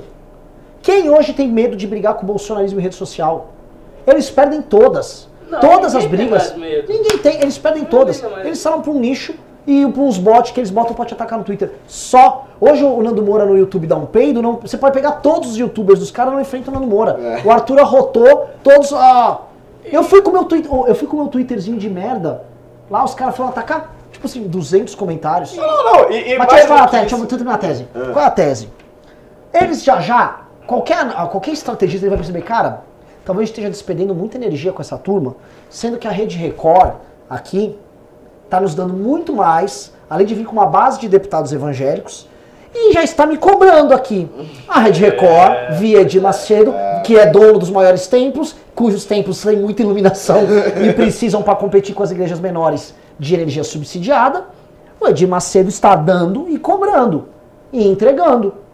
É Bolsonaro o tempo todo na Record. Os evangélicos têm uma estrutura política e midiática muito maior do que essa turma. Muito maior. E o Bolsonaro está cada vez mais de quatro para eles. E se tem alguém que está ali, ó, só no nhanhanhã, é o pessoal do Edir Macedo, o pessoal dos evangélicos. Logo mais essa turma do Alan dos Panos vai ver que perdeu o bonde. Eu também acho. Verdade. Isso da, deles estarem mais fracos no ataque é visível. Não, só, só um complemento que eu ia falar do Nando Moura. O Nando Moura hoje, ele ganha audiência fazendo vídeo contra os bolsominions. Tipo assim, ele, É. ele faz questão de fazer, não, hoje o vídeo é pra vocês aí, seus mamadores, e não sei o que. E os vídeos estouram e tal, não sei o É, que. é, é. Assim, eu, eu lembro que antigamente todo mundo ficava com um pouco medo, né? Porque tinha aquela coisa do exército, do bolsonarismo, vai, vir e tal. E hoje ah, as pessoas perderam o respeito. Não só eles têm menos gente também, mas não, não é só uma questão quantitativa. Mudou a mentalidade. Parece que finalmente os formadores de opinião da direita entenderam que existe um botão chamado bloque, que, que ele é para ser usado. Então as pessoas não ficam mais. Chega lá, o maluco fica enchendo seu saco, você bloque, bloque, bloque, tchau. E acabou. Não tem, não tem drama, não tem que ficar nervoso que o cara tá, tá lhe atacando. E como eles perderam todos os, os formadores, os principais formadores de opinião, eles estão cada vez é, mais isolados. Eu queria até ver uma coisa, como é que estão aqueles canais que cresceram muito Os youtubers de direita murcharam, Ah, é? mas murcharam. E o lá da beterraba lá? O. Roberto Carlos. O Roberto É. Carlos, o Roberto Carlos, o Beterraba, Todo esse pessoal o Giro de Notícias. É porque assim, eles apostaram como estratégia de crescimento. Pra quem não sabe, pessoal, eu tô falando do canal Giro de né? Notícias, do canal Universo. Eu não lembro do qual que Vlog do. Lisboa. Ah, vlog do Lisboa, Tá? isso, Que exatamente. Esses caras conheceram muito no começo desse ano com a tese que era muito boa para a ala radical do bolsonarismo de que precisávamos fazer uma intervenção militar, que os caminhoneiros e os homens e os homens com as estrelas no, no- no uniforme estavam vindo. E quando eles chegassem não ia ter brincadeira. Só que o problema é que é a famosa, posso falar, é aquele famoso, é, aquela famosa história, a parábola do óleo lobo. O menino que falava, olha o lobo, olha o lobo, e não tinha É, olha o lobo, olha o lobo. isso. Né? Tipo, olha a intervenção, vai vir! Não veio. Não, não, não, agora tá vindo a intervenção, vai fechar o Congresso. Não veio. Aí depois os caras viram fala barato, né? É verdade. A, a diferença é que não vai vir a intervenção no final, né? Que na, na parábola o lobo vinha. No dele não vem nada, só o canal dele que vai perder audiência. É, só meio nervoso. Né? É, tem todo sentido. A gente, talvez a gente realmente contemple nesses próximos anos, dois anos, uma mudança de perspectiva de um governo ancorado nos conservadores da internet para um governo ancorado na base evangélica. E Que essa é, uma a base transição. grande, uma base forte. Isso, por isso que eu, eu quero fazer um artigo ou é, vender Eu a acho que alma seria até bom. De certa maneira seria até bom, porque eu acho que os evangélicos têm muito mais visão política e entendimento das coisas do que esse pessoal. Mas, Ricardo, presta atenção, ó. Só o, o PRB, que é o Partido da Universal, 40 deputados. Mais à frente dos evangélicos, você vai aí pelo menos para 90 deputados ativos. É, gente. né? Então, assim, é muito mais útil do que qualquer bancada do PSL que o cara tem. O Sóstenes ainda é o presidente? Sóstenes, ho- hoje não é presidente, mas ele é um articulador deles com, com o É governo. um cara bom, É. gente. Sabem passar as coisas, têm operação, não dependem dos votos do Bolsonaro para ser eleitos. É, Entendeu? exatamente. Esses caras estão comendo o Bolsonaro pela beirada. Aí eles vêm com uma rede Record, montam uma CNN cujo diretor da CNN do Brasil é o Douglas Tavolaro, que era presidente da Record. Né? Verdade. Uma operação até agora muito suspeita, muito estranha. Porque ela tem todas as, todo o DNA da Record, mas não é da Record. Né? Se esse pessoal ficar fora da CNN, os conservas, você vai ver a primeira batalha vai acontecer neste campo. Porque eles vão acusar a CNN, é globalista, não sei É, o quê, ó, o esquema, sabe? Já, pode, já pode falar que sim, porque o único passador de pano que tem lá é o Caio Coppola. Então, Ah, vai, vai começar. É verdade, todo, todo o resto do elenco, aqueles que não foram retirados da Record, foram tirados da Globo. Ou seja, Ah, É. né, o William Vac, que indo pra lá, o William Vac É. não é, o William Vac não é o Alexandre Garcia, não é o Fiuza. O William Vac, ele tem sangue nas vezes, tem dignidade. Ele, Ele quando o governo fizer merda, ele vai bater. Uhum. Então, eu tô vendo assim, eu tô vendo graves problemas pra essa turma. Uhum. Ah, Graves não, gravíssimos. Outra coisa, olha como eles fizeram, eles se dispuseram, o maior formador de opinião na classe média este ano chamava-se, não, ano passado chamava-se Jovem Pan. Eles perseguiram todos os comentaristas do Jovem Pan que discordassem 10% deles. O Caio Copano, o garoto lustrou aquele governo no primeiro semestre, ui, ui, ui, ui, tava brilhando. Traidor oito. apanhou, traidor, todo mundo Constantino, todo mundo virou traidor. Restou os caras, o quê? Cair na mão dos caras mais macaco velho malandro pra caralho, os evangélicos. Você vai ver, o Bolsonaro vai ficar sentadinho no colo do Edir Macedo e dos evangélicos cada vez mais, porque é o pouco de base que restou. O agro não tá fácil. Vira e mexe, você tá tendo declaração na frente planetária do agro brava com o Bolsonaro. Então, o cenário não tá. Aí o Alan dos Panos acha que. Ah, não. O que eu tô vendo, que essa é é a minha tese, é que esse desespero deles em pegarem EBC e conseguir cargos ali na mídia do governo é pra fazer frente a isso, porque eles estão perdendo sua utilidade. Eles não são tão úteis. A audiência deles não é grande como eles acham que é. Eles estão sendo obrigados a falar de outros temas. O Bernardo Custer só fica falando lá do Papa. Ah, o Papa fez isso, o Papa foi no banheiro. o Papa gay. so, so, so. ele, ele praticamente Não, não fala mais do governo. Não, mas ele tá voltando ao campo original. É, Que ia falar do exatamente. Papa e da igreja. Que é um outro sinal de, Acho de que ele, fracasso ele do deve governo. ter, exato, ele deve ter percebido. Pô, Que ele tava aí, entrando muito sabe? negócio, esse negócio Pô, tá aí complicado aqui. É melhor voltar pra igreja. do Papa. É, denuncia lá. O Papa é esquerdista! Ah! É, Volta bom, lá, Renan, Rabicó. Vamos ler aqui uns, uns pimbas. Que recentemente deu um pronunciamento contra os comunistas. Verdade. É, ler uns pimbas aqui sobre o assunto. Um dia sem Tom DeLonge no Blink-182 é um dia em vão, ele dou 5 reais. Não sei por que vocês dão tanta importância a uma mala. Nem o Olavo leva ele a sério, tanto é que montou o seu próprio jornal ao invés de contribuir com o Terça Livre. Não, o Olavo naturalmente montaria o próprio jornal. Ele não ia ficar subordinado a ter que ficar contribuindo ao no terça ele não, faz isso de, jeito nenhum com ninguém. E a gente leva a sério porque ele tem influência nesse pessoal Isso que é do, do bolsonarismo, do olaventismo. Ele tem influência, isso é um fato. Né? Porque o Olavo, o Olavo, meu filho, o Olavo não leva a sério ninguém.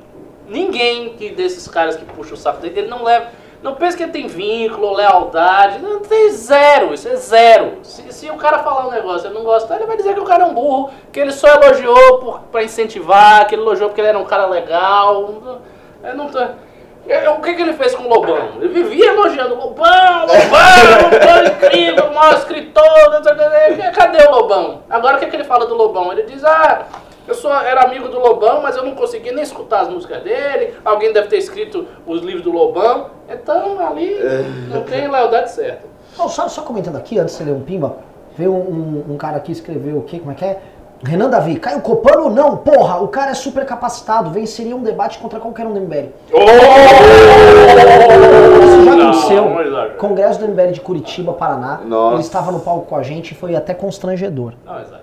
Foi constrangedor. Meu querido amigo, sai um pouco das impressões. Fala- De Não, debater não com. foi só naquele, não. Teve em algum Teve outro mais, aí Porto que Alegre. Ah, é Porto Alegre. Assim, é, é, a, a gente não é o Fefito, cara. Só avisando, assim, é, o quanto o cara tá vindo com a farinha, a gente tá voltando com o bolo. Tanto que o que a gente falava em março, né, que iria acontecer, a gente falou de todas as cagadas que ia acontecer, tá acontecendo agora, né? O que ele falou lá, não. A gente E é ele tipo... passava pano pra caralho, passava pano. Nós, nós estamos para o governo Bolsonaro como Edmund Burke estava para a Revolução Francesa. Pois é, pois é. Tintim por. Ok, tivemos outros dois pimbaços. É, vou ler esses primeiros, depois vocês continuam a pauta. O André Muzel, que doou mais 100 reais, ele falou: o boné é meu. Infelizmente não ficou com você, André. Que pena. Muita pena. né? É, depois o Anderley Pastrelho, ele também doou 100 reais. É, e ele falou: Ah, era dezão. Coloquei um zero a mais. Dá pra devolver? Dá um jeito aí, senão não tenho grana pra marmita pro resto do mês. Oh, caralho, Ô, Anderley coitado. Pastel, assim, a gente é muito duro nessas negociações, viu? Vamos fazer os negócios? Vamos parcelar em 10 vezes, 10 reais por mês. E aí até em setembro tá devolvido. É, é, é estranho, porque ele colocou a mensagem, né? Depois de ter doado, porque não faz muito sentido ele escrever na mensagem do 100 falar que deveria ser 10, senão ele estaria achando que foi 10, não Já é? combinei, parcelado 10 reais por mês. Eu acho que ele está zoando. Po- posso estar errado. Continua aí, Renan. Mande outro pimba de 100 reais pra esclarecer. Acabou os pimbas?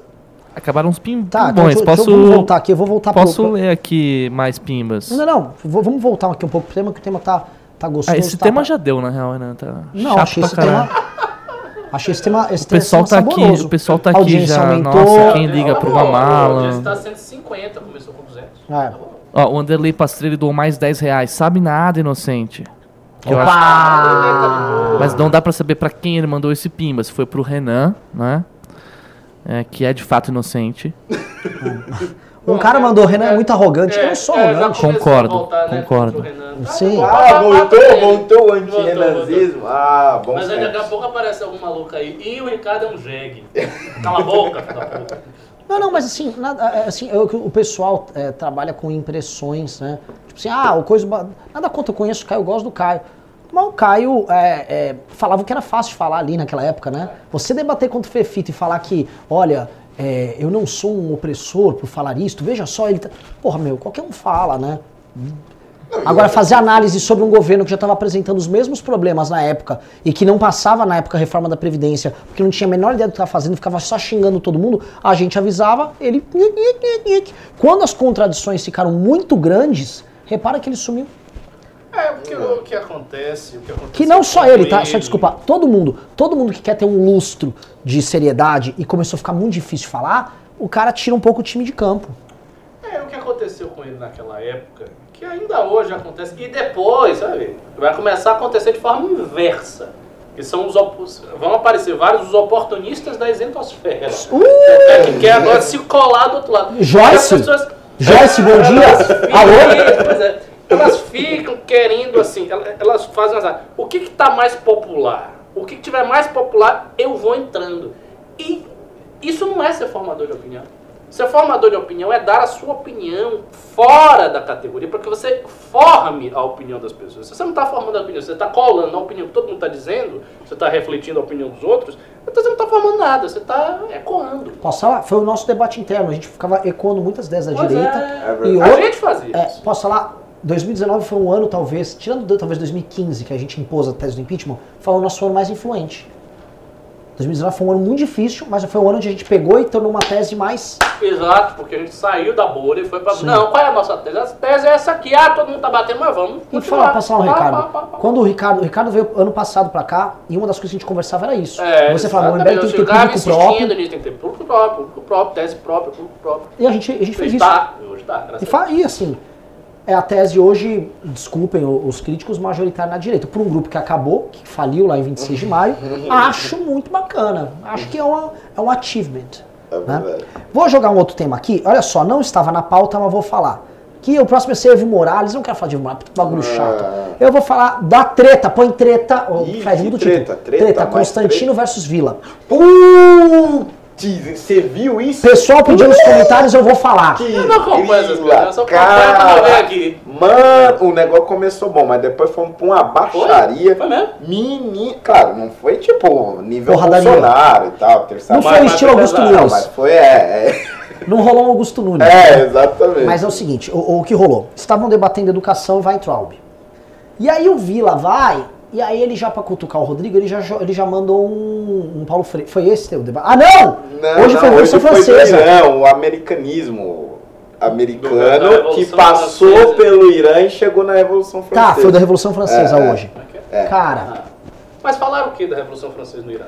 Por- Fala que eu gosto do assunto e conheço um pouquinho. porque o Vila, um- uma das falas do Vila, ele pegou e ele fez, um- ele começa a rememorar assim, toda a história da humanidade pra falar de ideais republicanos e tal, e falar como ele vai pra Hitita? E ele faz name dropping e, e- e É. de- e data dropping, né? Ele fica falando as datas e tal, blá blá blá blá blá blá blá blá blá blá blá. E aí o Constantino foi e falou assim, Ma- pô, Mas só, mas só, só- não, não, é, então, só, a, tese. te- a tese dele é de que os resultados da Revolução Francesa, apesar do período do terror e tal, foram extremamente positivos, porque os valores da Revolução permanecem até hoje em grande parte das repúblicas do Ocidente. e Uma são tese defendida por muita gente. e, e, É a tese comum Mas, da academia. é, é. é. e aí ele, ele o Constantino ficou aterrorizado, falou da, da relação da, do jacobinismo com a Revolução Russa, da influência sobre o pensamento do Marx. Aí eu vi lá, isso é um absurdo, isso nunca existiu. quê? Como uma Começou a coisa- debochar, começou a ele rio na cara que não existiu. Rio na Rio cara dele. Assim, a quantidade de pensadores marxistas, o próprio Marx que analisa a Deus, Francesa óbvio, como padrão. óbvio, isso é ridículo para um historiador. O Vila é um historiador. de É, mas aí o, Constantino, o Constantino ele não tem o tique do intelectual. E o Constantino ele fala como um cara comum. É, eu sei. É, E aí o seu Constantino fala, não, não. Ele falou assim, mas onde existe isso? Onde existe isso? Aí o Constantino, não. Outros, ah, aí ele falou assim, outros historiadores que não ficam preocupados só em soltar datas e nomes, analistas do- da, da história, comentam isso e colocam como Vários. fundamental. Falou Eu cito ele- de memória. E aí ele, aí, e assim, ele debochando na cara dura. Deboche. Eu achei terrível. Porque é o seguinte, o Vila, ele, ele tava cumprindo um arco. Qual o arco do Vila? Ele é um cara que ele era um crítico irresponsável, tanto na época do impeachment quanto no período do, do Temer. Todo mundo é ladrão, ninguém O Vila é o presta! crítico de tudo. Calma, mas ele, aí ele veio o bolsonarismo, e aí ele foi meter o, o bedelho no Bolsonaro e se fudeu. Tu tinha mandou ele correr, né? Botou ele pra fora. Ele foi e passou um período assim. né, como é que chama quando você vai pra. pra pro ostracismo. Ele Ah, ficou no tá. ostracismo. Foi pra Band, não tinha audiência, montou um canal de YouTube, tinha vídeo de 2 mil views. O Vila foi pro ostracismo. E aí ele foi trazido de volta agora para a PAN, né? E aí ele voltou glorioso. Pra fazer um morning show, o morning show, ou Jornal da Manhã. Não, Jornal da Jornal da Manhã. Manhã com o Constantino e ele botou, vou brigar com o Constantino, vou cacetar o Constantino. Ele trata o Constantino como se fosse um bolsominion e ele vai pra cima. Então ele, vai, ele tá brigando com o Constantino Ele virou o tudo. cara da esquerda na APA. Sim. É. E ele Hum. é muito, muito, muito agressivo. Não, é, é, É, só que assim, ju- justiça seja feita, né, negócio da, da- da- do- dos jacobinos com o bolchevique, eu, eu acho que eu entendi o que o Vila quis dizer. Acho que ele estava tentando dizer que essas eram é, é, teorias tipo, que não tinham muita conexão com a realidade. quais, teorias? A teoria da, da relação jacobina com os bolcheviques. Mas isso é completamente absurdo. Isso é, isso é ridiculamente absurdo. Porque dizer que isso não tem relação quando é uma coisa que é clássica na doutrina marxista, clássica. Isso está presente em escritos de Lenin, que ele fala exa- exatamente sobre o tema da Revolução Francesa. Trotsky, Trotsky, Stalin, Marx e vários e vários analistas do marxismo, como por exemplo o James Gregor, que é analista do marxismo e do fascismo, fala dessa relação. Então essa relação é uma das coisas mais comprovadas e básicas que existe. O que ele poderia dizer, que seria mais elegante mais verdadeiro, é dizer o seguinte: houve de fato um período do terror, houve de fato uma distorção interna da Revolução Francesa por conta da influência de Rousseau.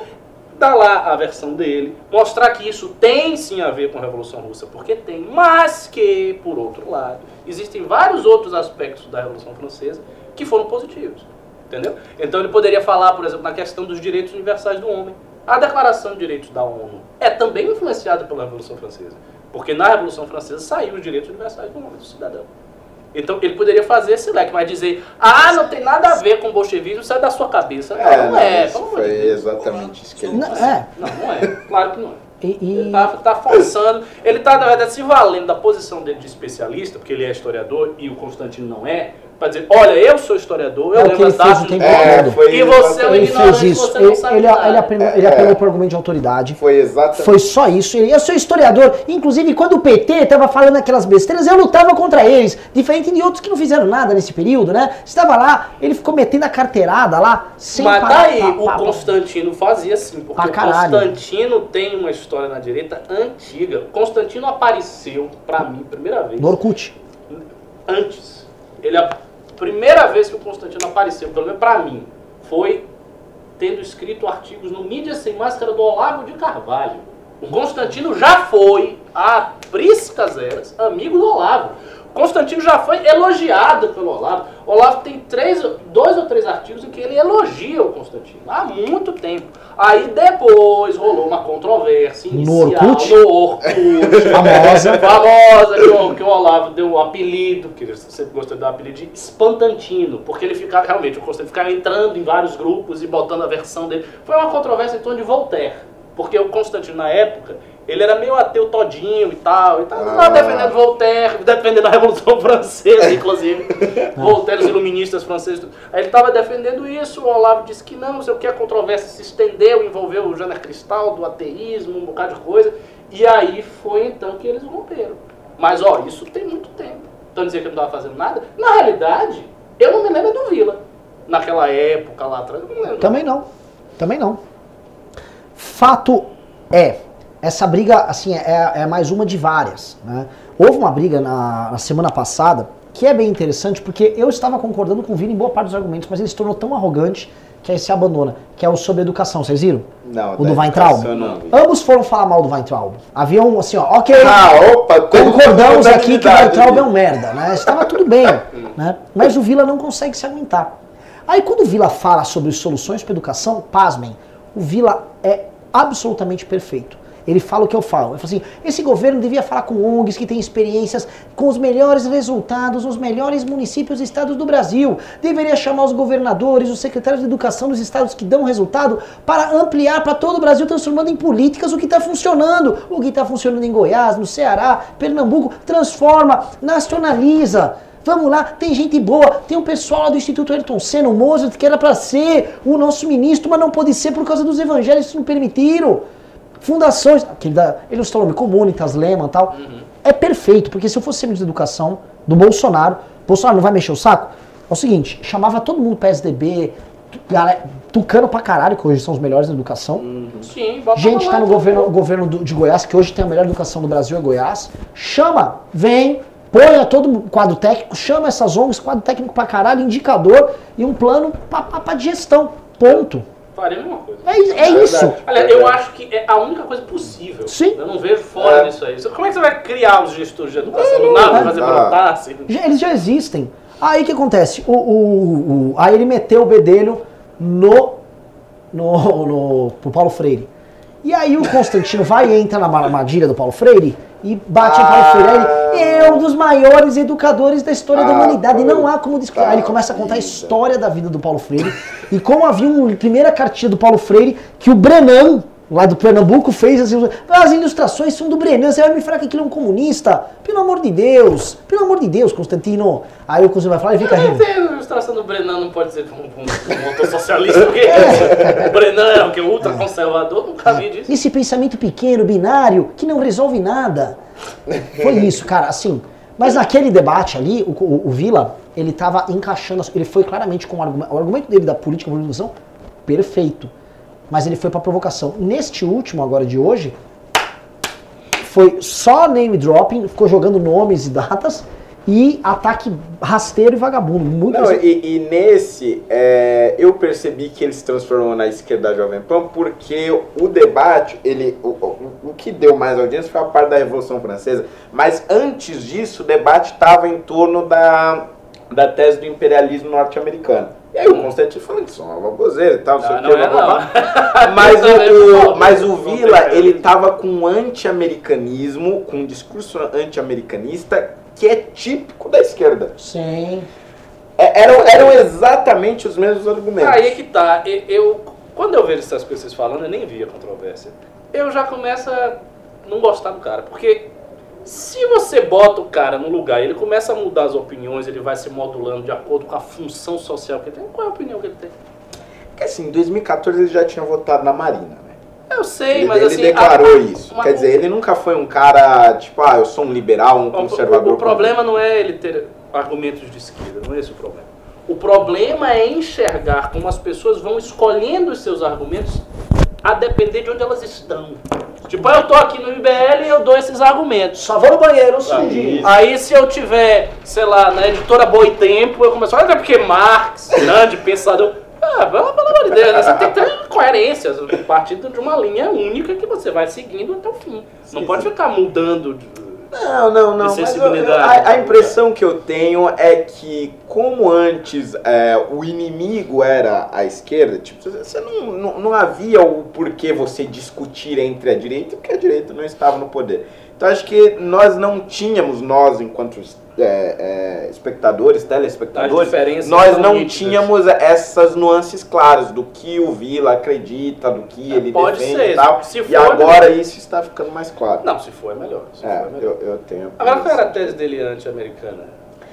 A tese dele é, é de que o Estado americano tem um projeto de poder ah, Eu e que este projeto de poder foi evidenciado na guerra do Iraque, aquela coisa toda, e que hoje o projeto de poder americano é, é in- influenciar as políticas no Irã e, e- e tudo mais, e por isso do ataque do Soleimani Assim, e tudo a meu ver, isso é uma coisa óbvia. Né? Tipo, é óbvio. E, e, veja, isso também é falado por muitos conservadores, americanos por muitos liberais. Eu acho O John tese Ray meio- mesmo tem um ensaio espetacular contra a guerra do Iraque, brilhante. E, e não é um esquerdista. Então, eu não, vejo uma tese absurda dizer que os Estados Unidos têm um projeto imperial e que queria levar a democracia para o Oriente Médio, porque quer estender a sua influência geopolítica. Não. Tipo, os Estados Unidos não, não fez isso. Não, mas eu, eu não sei se dá pra você associar isso, por exemplo, diretamente ao ataque do Soleimani, que era um sujeito já há muito tempo. Ah. Ah, pelo amor de Deus. Claro que dá. Mas, mas enfim, não vamos entrar no Irã, daqui a pouco o pessoal aqui vai se revoltar comigo. Pelo menos as pessoas sabem. Ah, Eu- foi o cara do Irã que você ficou Eu digo explicitamente, eu sou no- um muçulmano, todo mundo sabe, todo mundo sabe as minhas opiniões aí, não fica inventando. É, vamos ler mais uns pimbas aqui. Inclusive o pessoal pode até achar o Ricardo um jegue, mas também estavam pedindo por Ricardo na Jovem Pan.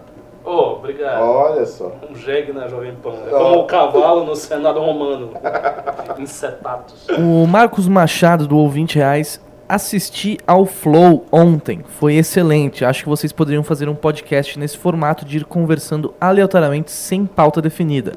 Parabéns pelo livro e documentário, são ótimos. Que diabo é de flow? Ué, É um programa é que você que não vem mais no escritório, Que né? isso? Que eu que fui é no isso? Flow Podcast. Flow Podcast é um, é um programa e um podcast feito pelo Monark, amigo do Kim, foi no nosso congresso, Ah. um dos maiores gamers e youtubers do Brasil, e o Igor 3K também, onde a gente fala de qualquer coisa que não viajando, assim, viajamos, viajamos altamente viajada lá no. Flow, e foi muito da hora. E quem assistiu tá gostando, tá elogiando. Falaram que foi o melhor Flow de todos, em qualidade com Que certeza. Isso? Que que é isso? Inclusive já agendou, já agendei todo mundo pra, de vocês pra ir no Flow. Ô, louco. A gente pode fazer um dia um, um- um- não sei se um podcast, um- dar um MBL News assim com uma pauta mais doida. Assim, Então, coisa que a gente pode alternativa.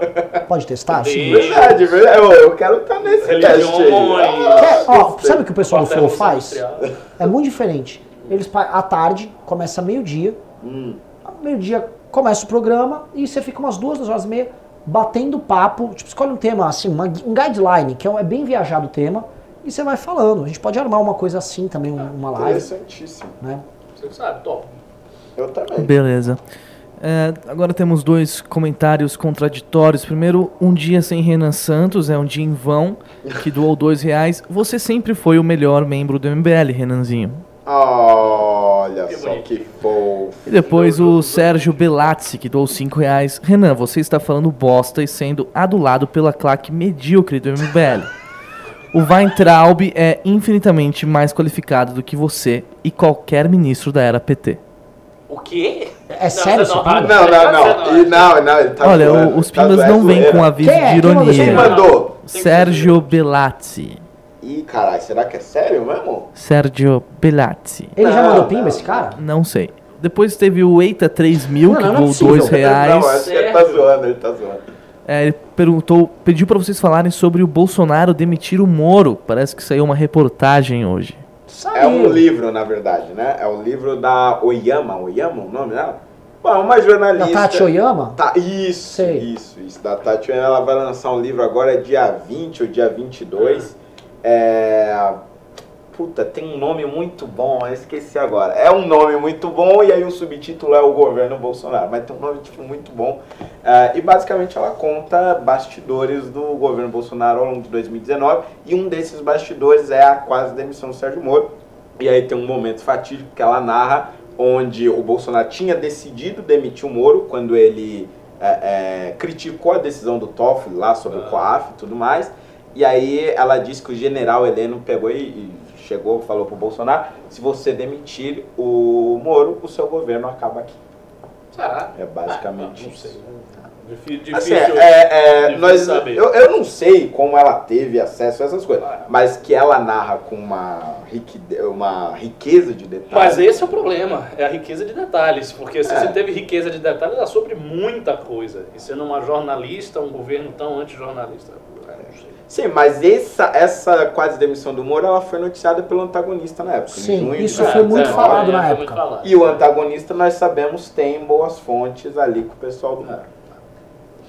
Eu não Legal. duvido, eu acho que é, esse- isso aconteceu não só uma vez. Eu acho que agora, perto do fim do ano, as tensões aumentaram bastante com, com o Moro e o Bolsonaro.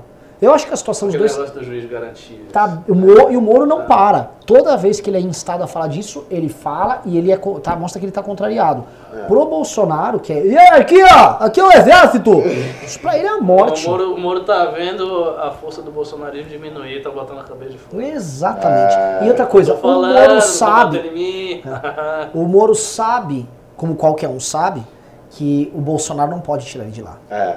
Não, E o Moro também sabe Moro- que ele sair do governo é tão pesado quanto ele ser demitido, às vezes até mais. Uhum. Então o Moro sabe que assim o Bolsonaro está, na verdade, na mão dele em grande medida, igual ele está na mão do Paulo Guedes.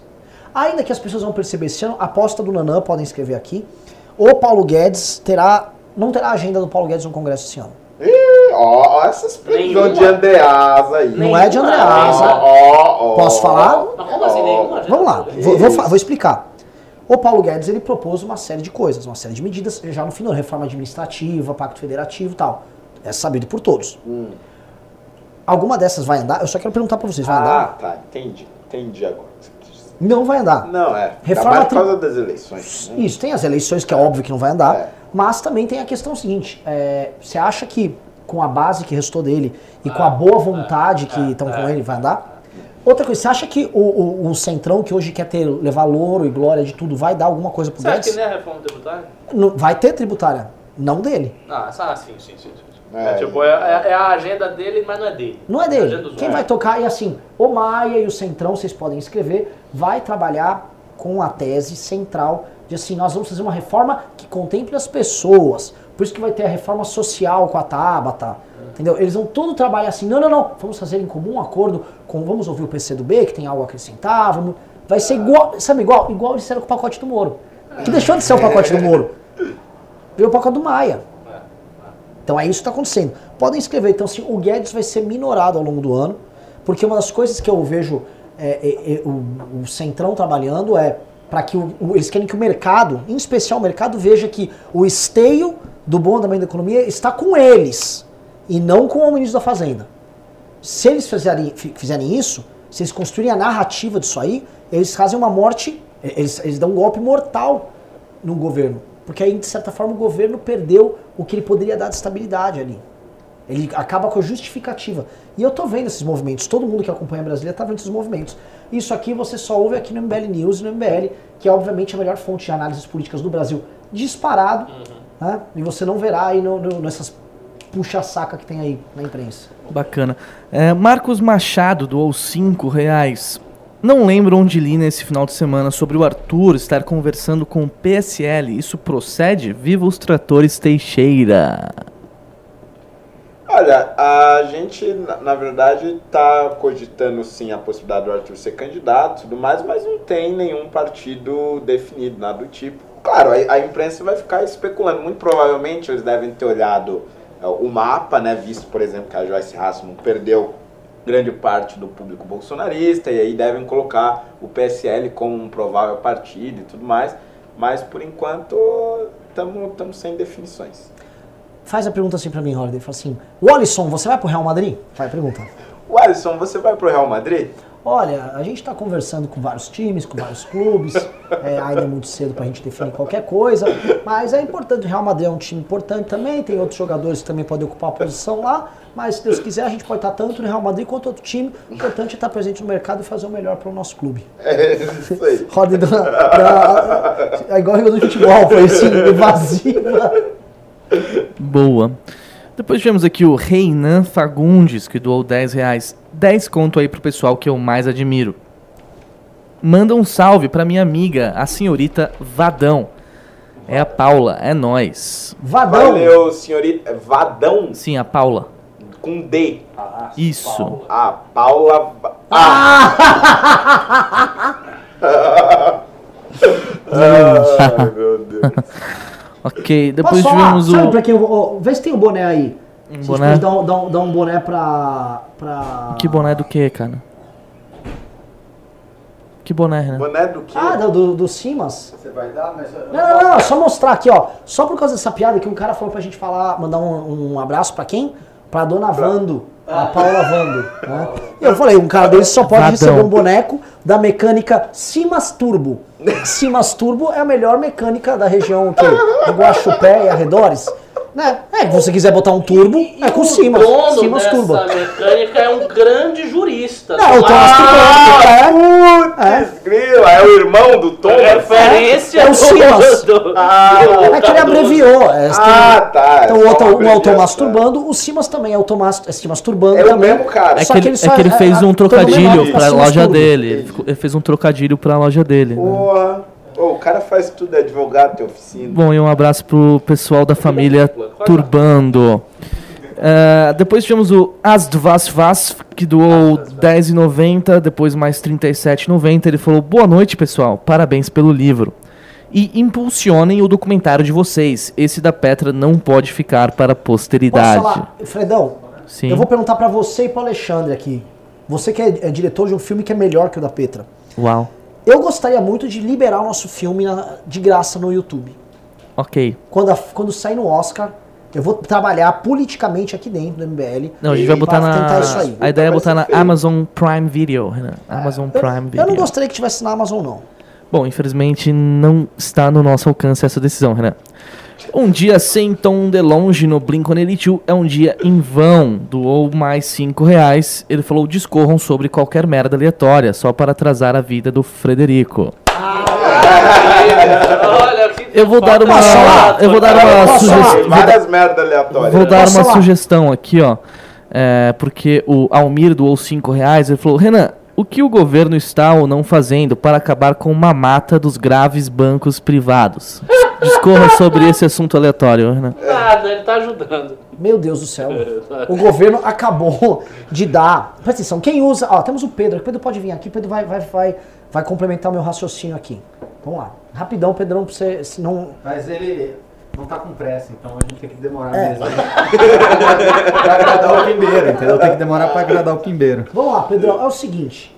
Quem usa cheque especial hoje no Brasil são as pessoas mais pobres, certo? Isso, as pessoas mais pobres. Aí o Bolsonaro, como ele é muito bonzinho, ele estabeleceu um limite pro cheque especial, Uhum. especialmente pra quem tá se ferrando, né? Ah, o Bolsonaro ajudou, mas pra pagar esse limite, ele tá fazendo todos os outros mais pobres pagarem uma taxa, certo? Não só os mais pobres, todo mundo. né? Todo mundo. Ele tá socializando. Todas. E isso é, isso é socialismo. Ele tá tendo pegando. usado ou não tendo usado. Exato, ele tá pegando, em vez dele ir lá e prejudicar o banco, ele tá falando pro banco assim, não, banco, é, eu vou limitar o, seu- o seu juros sobre os mais pobres, mas para você não ficar prejudicado, né? A gente sabe que banco no Brasil é muito difícil, Oh. tem muita concorrência, né? Muitos bancos. Então, assim, pra você não sair prejudicado, ah, você pega essa diferença e faz todo mundo que tem cheque especial pagar. Que não está usando. Maravilhoso. Que não está. Porque se o cara for responsável, se ele é um pobre responsável, ou um rico, não rico não usa cheque mas uma pessoa de classe média responsável. Ele vai pagar por um pobre perdulário. Porque o Bolsonaro é in- ele fala grosso com todo mundo, adora xingar o Kim no, no, no A Joyce uma live, mas pintou o banco, ele vira uma gazela, uma, uma prostituta de banco, e vai. E, ah, isso aqui, ó, tô dando essa tarifa pra te ajudar. É. Porque o banco não pode perder um bilhão aqui, ó. Porque afinal são 40 bi de lucro pra um banco. Sim, sim. Muito pouco. É muito pouco. Como é que consegue? Só com E, e, 40 e mil? basicamente, Caralho, olha, você que não olha. usando o serviço de cheque especial, você que aí leva suas contas em dia, você vai pagar essa conta. Pois é. Eu, eu tô pagando essa taxa? Você Tá. tá. Desde quando? Todo mundo, todo Tipo assim, se você tem cheque especial e não usa, É, é, você isso. paga por alguém que tem, pelo, você, você, está, su- pagando. Holiday, Assim, tem você, como você ir lá e desconstituir isso aí. Ah, não, mas tem que tirar o cheque especial. Aí você Exato. perde o cheque especial. Holiday, você É, está subsidiando os juros de alguém. É isso aí. Você, Holiday. É. É... Você que está nos assistindo também. Se você não está pagando juros para o banco no cheque especial, então você está pagando juros para o banco no cheque especial através do De subsídio de alguém. jeito. filho da Sabe, puta. É, é muito escroto. Não, aí. Isso num setor que já ganha uma Nossa, fortuna, mano. grana preta, e os caras fazem, rapaz, é, é, é fogo. Não, realmente, eu acho que em termos de disputa administrativa assim, maior, o negócio do banco é a coisa principal mesmo. Você tem que dar uma resposta pra isso. Porque o- os, os caras literalmente eles estão sugando a população e ninguém faz nada, ninguém consegue fazer nada. Entra governo, sai governo, os caras ficam lá. tchuc, tchuc, tchuc. Não, ele, ele devia. Ele devia simplesmente falar. Porque os juros é realmente abusivo, né? Os juros chega até 14% ao mês. Tem, tem juros que chegam até. Tem operações de juros na média que a média vai Limitar e 369 Ponto. ao ano. 300. Limita, pau, Assim, exi- existe o Banco, o banco ia falir? Ah, Não, eu vou falar, Ricardo, assim, porque a gente fala. Aí tem, acabou. existe alguns liberais no Brasil, é bizarro, que são os liberais pró-banco. Tipo assim, não, mas calma aí, vai liberar, vai limitar e você tá botando uma limitação. O banco hoje, ele tem um spread. Ele, esco- ele escolhe o spread que ele põe, ele ganha o dinheiro que ele quer no spread. Então, se você não tem Não como ganha, controlar. não, não, calma, calma, calma. Não ganha. O, o, spread, o spread interbancário, não. Agora, no cheque especial, sim. Sim, mas No- não no só no cheque cheque especial. especial, No crédito, quando você vai ceder um, um crédito para desconto duplicata numa empresa, ou para um capital giro para uma empresa, o banco põe o, o- o valor dele ali. Sim, mas Não é predeterminado, não é tabelado. Não, não pode pôr o valor que ele quiser. Não pode ir lá e botar 50%, 100%. Ele pode, aqui ninguém vai assinar um contrato disso para uma empresa, mas ele põe um, um, um- o spread que ele põe nesses juros para o cliente é desproporcional ao que ele capta do A- governo. A, a- questão é, é. é- é alto pra caralho. O, o Bolsonaro deveria fazer o seguinte, tá? Fala assim, não, limita o cheque especial, fala assim, bancos, o cheque, juros do cheque especial é limitado, e aí favorece os pequenos que querem emprestar, tá cheio de banco pequeno que quer emprestar, tá cheio de ah, agência pequena que quer emprestar, deixa esses caras emprestarem. Eles não tem um lobby não deixa. Não, Por exemplo, vai, eu não, sempre por isso que eu falei, tô falando, tem factoring no Brasil, tem mais de Vai. 10 mil factories no Brasil prontas para emprestar dinheiro para empresário, para pessoa física. Eles não deixam. Tem um lobby dos bancos que não deixam. Sim, eu sei. Então, assim, o banco, já que tá assim, eles têm uma reserva de mercado e eles escolhem o spread que eles põem, e especial no cheque especial, que é um assalto. Então, que o Estado vá lá e não pode e vai tomar no seu cu. E ponto. Também É, acho. era, era mais... Era, era mais de Não, acordo tem- com o discurso do Tem Bolsonaro. liberal, não, mas veja bem, veja bem, tem um cu, meu irmão.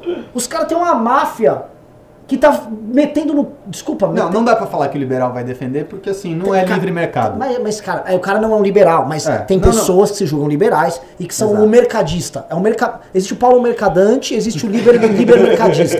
Não, mas e o mercado? Mercado o quê? Ou então faz o seguinte, não tem um tal do lobby bancário, então vamos fazer uma negociação. Trump, negociação, eu quero uma coisa, vocês querem outra. Seguinte, ou vai liberar o lobby, ou o lobby vai ficar quieto para ter concorrência, ou então vai ter limite e ponto. Sim, Mas o, Aí você escolhe. o Bolsonaro Uma fez. hora você vai perder mas aí, o algum Ricardo, lugar. é isso que você não Agora você percebeu. não pode ganhar eternamente em todos os lados. Ricardo, é isso que você não percebeu. O Bolsonaro fez essa negociação, ele tentou ser ah, igual ao Trump, mas ele negociou você que não está usando cheque especial como colateral, entendeu? Ele negociou.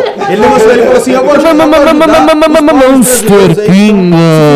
especial, Só que aí, em vez dele fuder o banco, ele fudeu você que não usa o cheque especial. Olha, e assim, tem as, o- o- os, os, os- o mercadistas estão aqui, tem uma Souza Caldeira. Olha o Renan Cirando, nada de tabelar, tem que concorrer. Óbvio que tem que correr. O que eu tô falando é assim, como não tem a concorrência, até lá, tabele! E foda-se! Porque é a merda de um oligopólio de três bancos que compraram todos os outros, expulsaram os outros do Brasil, fizeram campanha de todos os candidatos a presidente, doaram pra todo mundo pra ter justamente a droga de um lobby que permite que eles façam isso.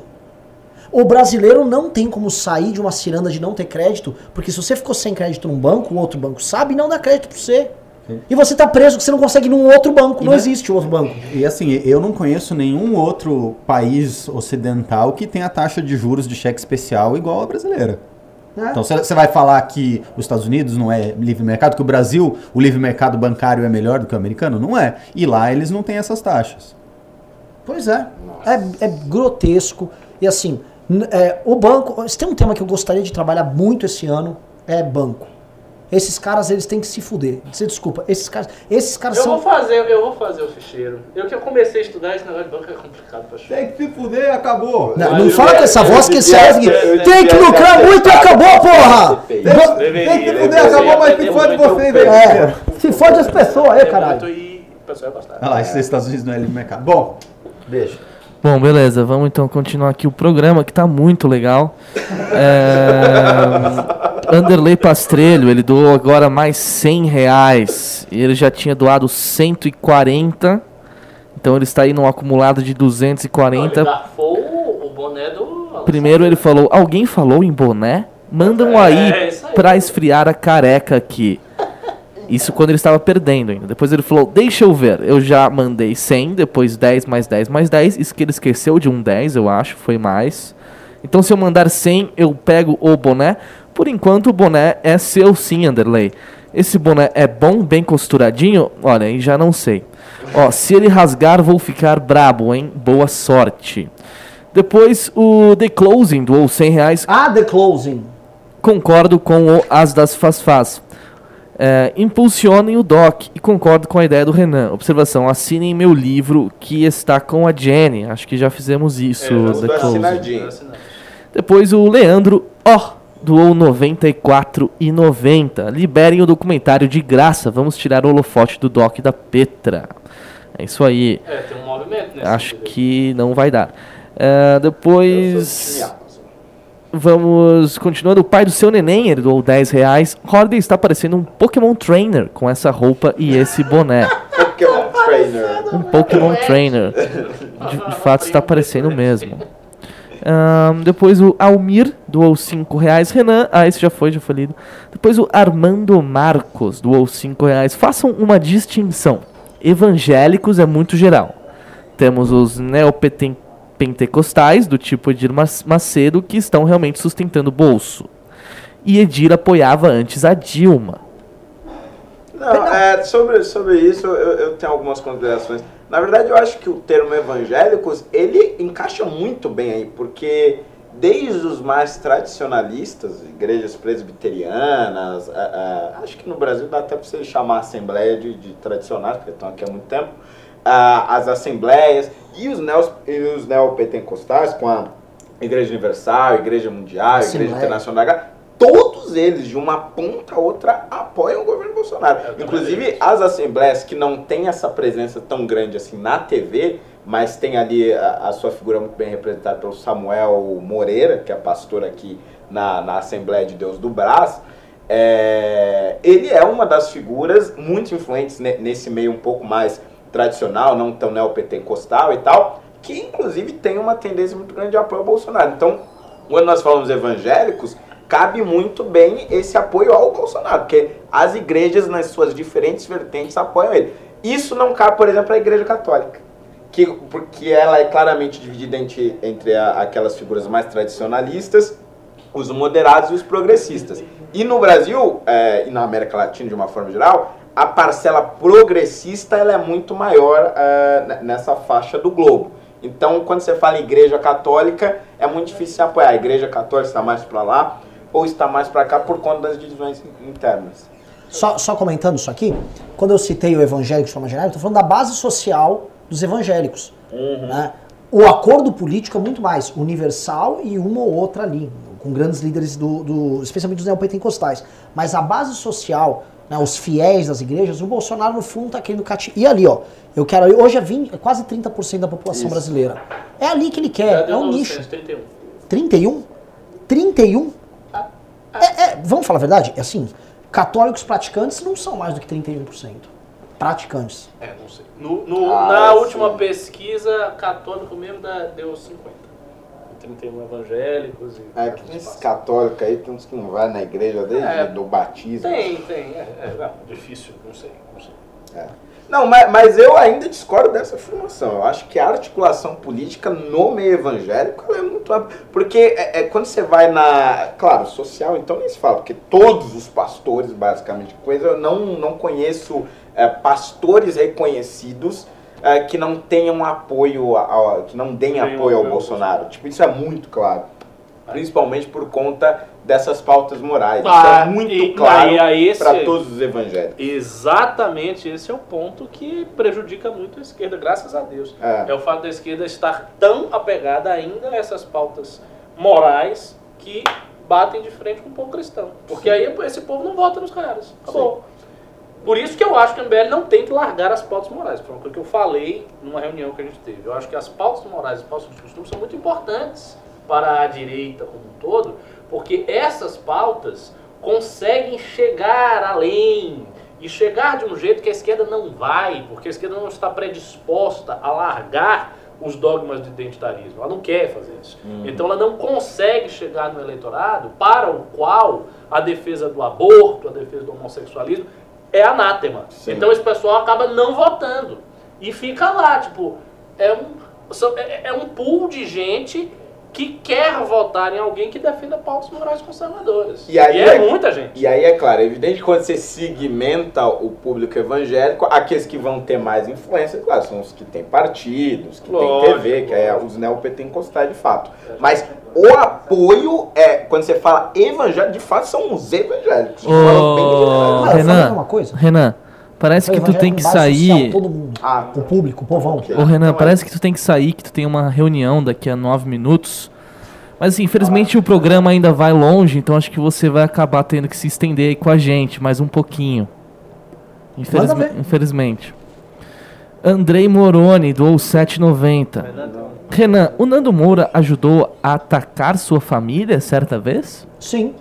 O Nando Moura, ele trouxe um vagabundo, aquele gordo, Ah, ele ir falar. também. Também o Holiday. O, o Nando Moura é o seguinte, né? Ele também tem, ele, ele tem muitos pecados no currículo dele.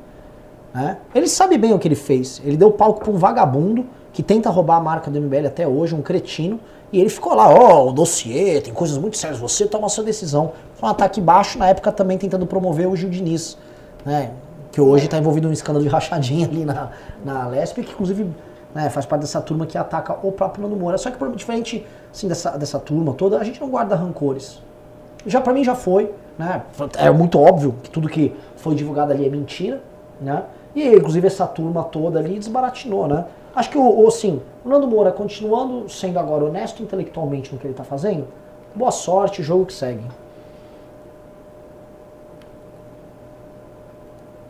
É pra seguir o jogo, Renan? É, porque é o último pimba? Não, não, não. Pode, pode ficar aí mais um pouco. O Maelava 2 doou 5 reais. Alguém nos comentários deu uma puta ideia. O MBL deveria ter um Discord. Depois deem uma olhada, acho que valeria muito a pena. Não, tinha não tem? o estudantil, Ah, tinha um tá. Discord, mas o que que acontece? O, o Discord é uma ferramenta assim de debate. Então você imaginar um Discord com milhares, com centenas, de... ia Sim. ficar um negócio assim impossível de administrar, ia ser muito complicado. O que que a gente faz? A gente tem é, umas aulas que são específicas para coordenadores e membros do MBL, que ocorrem às quartas-feiras, nas quais eu dou né, a aula. E no meio da aula tem alguns debates, eu já promovi debates lá, mas com um público bem mais limitado. Onde é que é essa aula? É é? No, no, no Zoom, Ah, quarta-feira, 10 horas. Ah, menino. Quer ver? Eu vou. Ah, eu vou lá, essas aulas aí. Ah, Quando tiver, quando tiver um tema do seu interesse, que eu sei quais são, eu lhe Boa.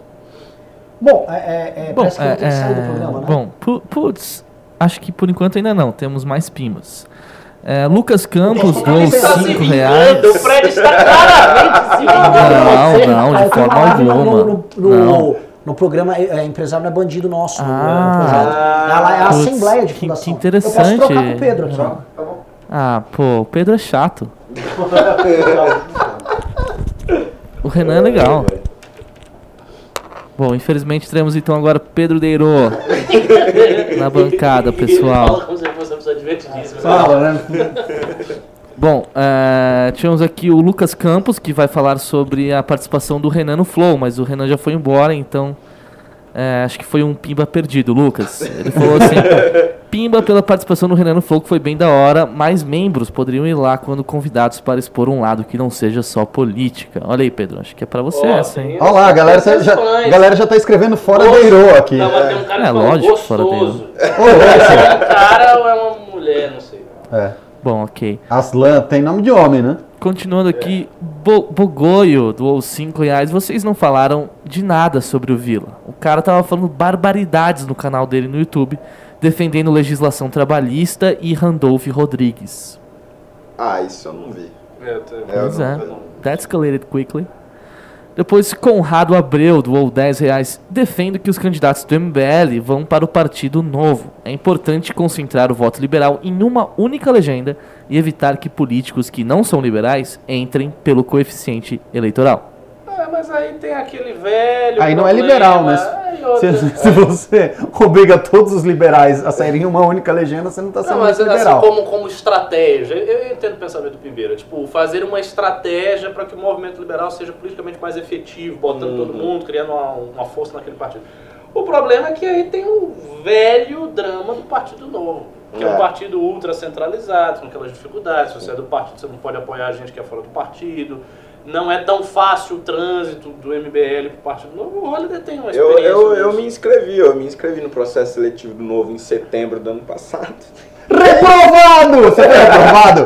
Foi reprovado. Eles o não, eles foi não reprovado. responderam a minha inscrição. É, sério? reprovado. É, não, não, eles, eu não fui inscrito. Ah, E entendi. acabou. Não, aí a Folha depois foi lá perguntar pra ele, não, mas e aí, por que, que não inscreveram o Holly?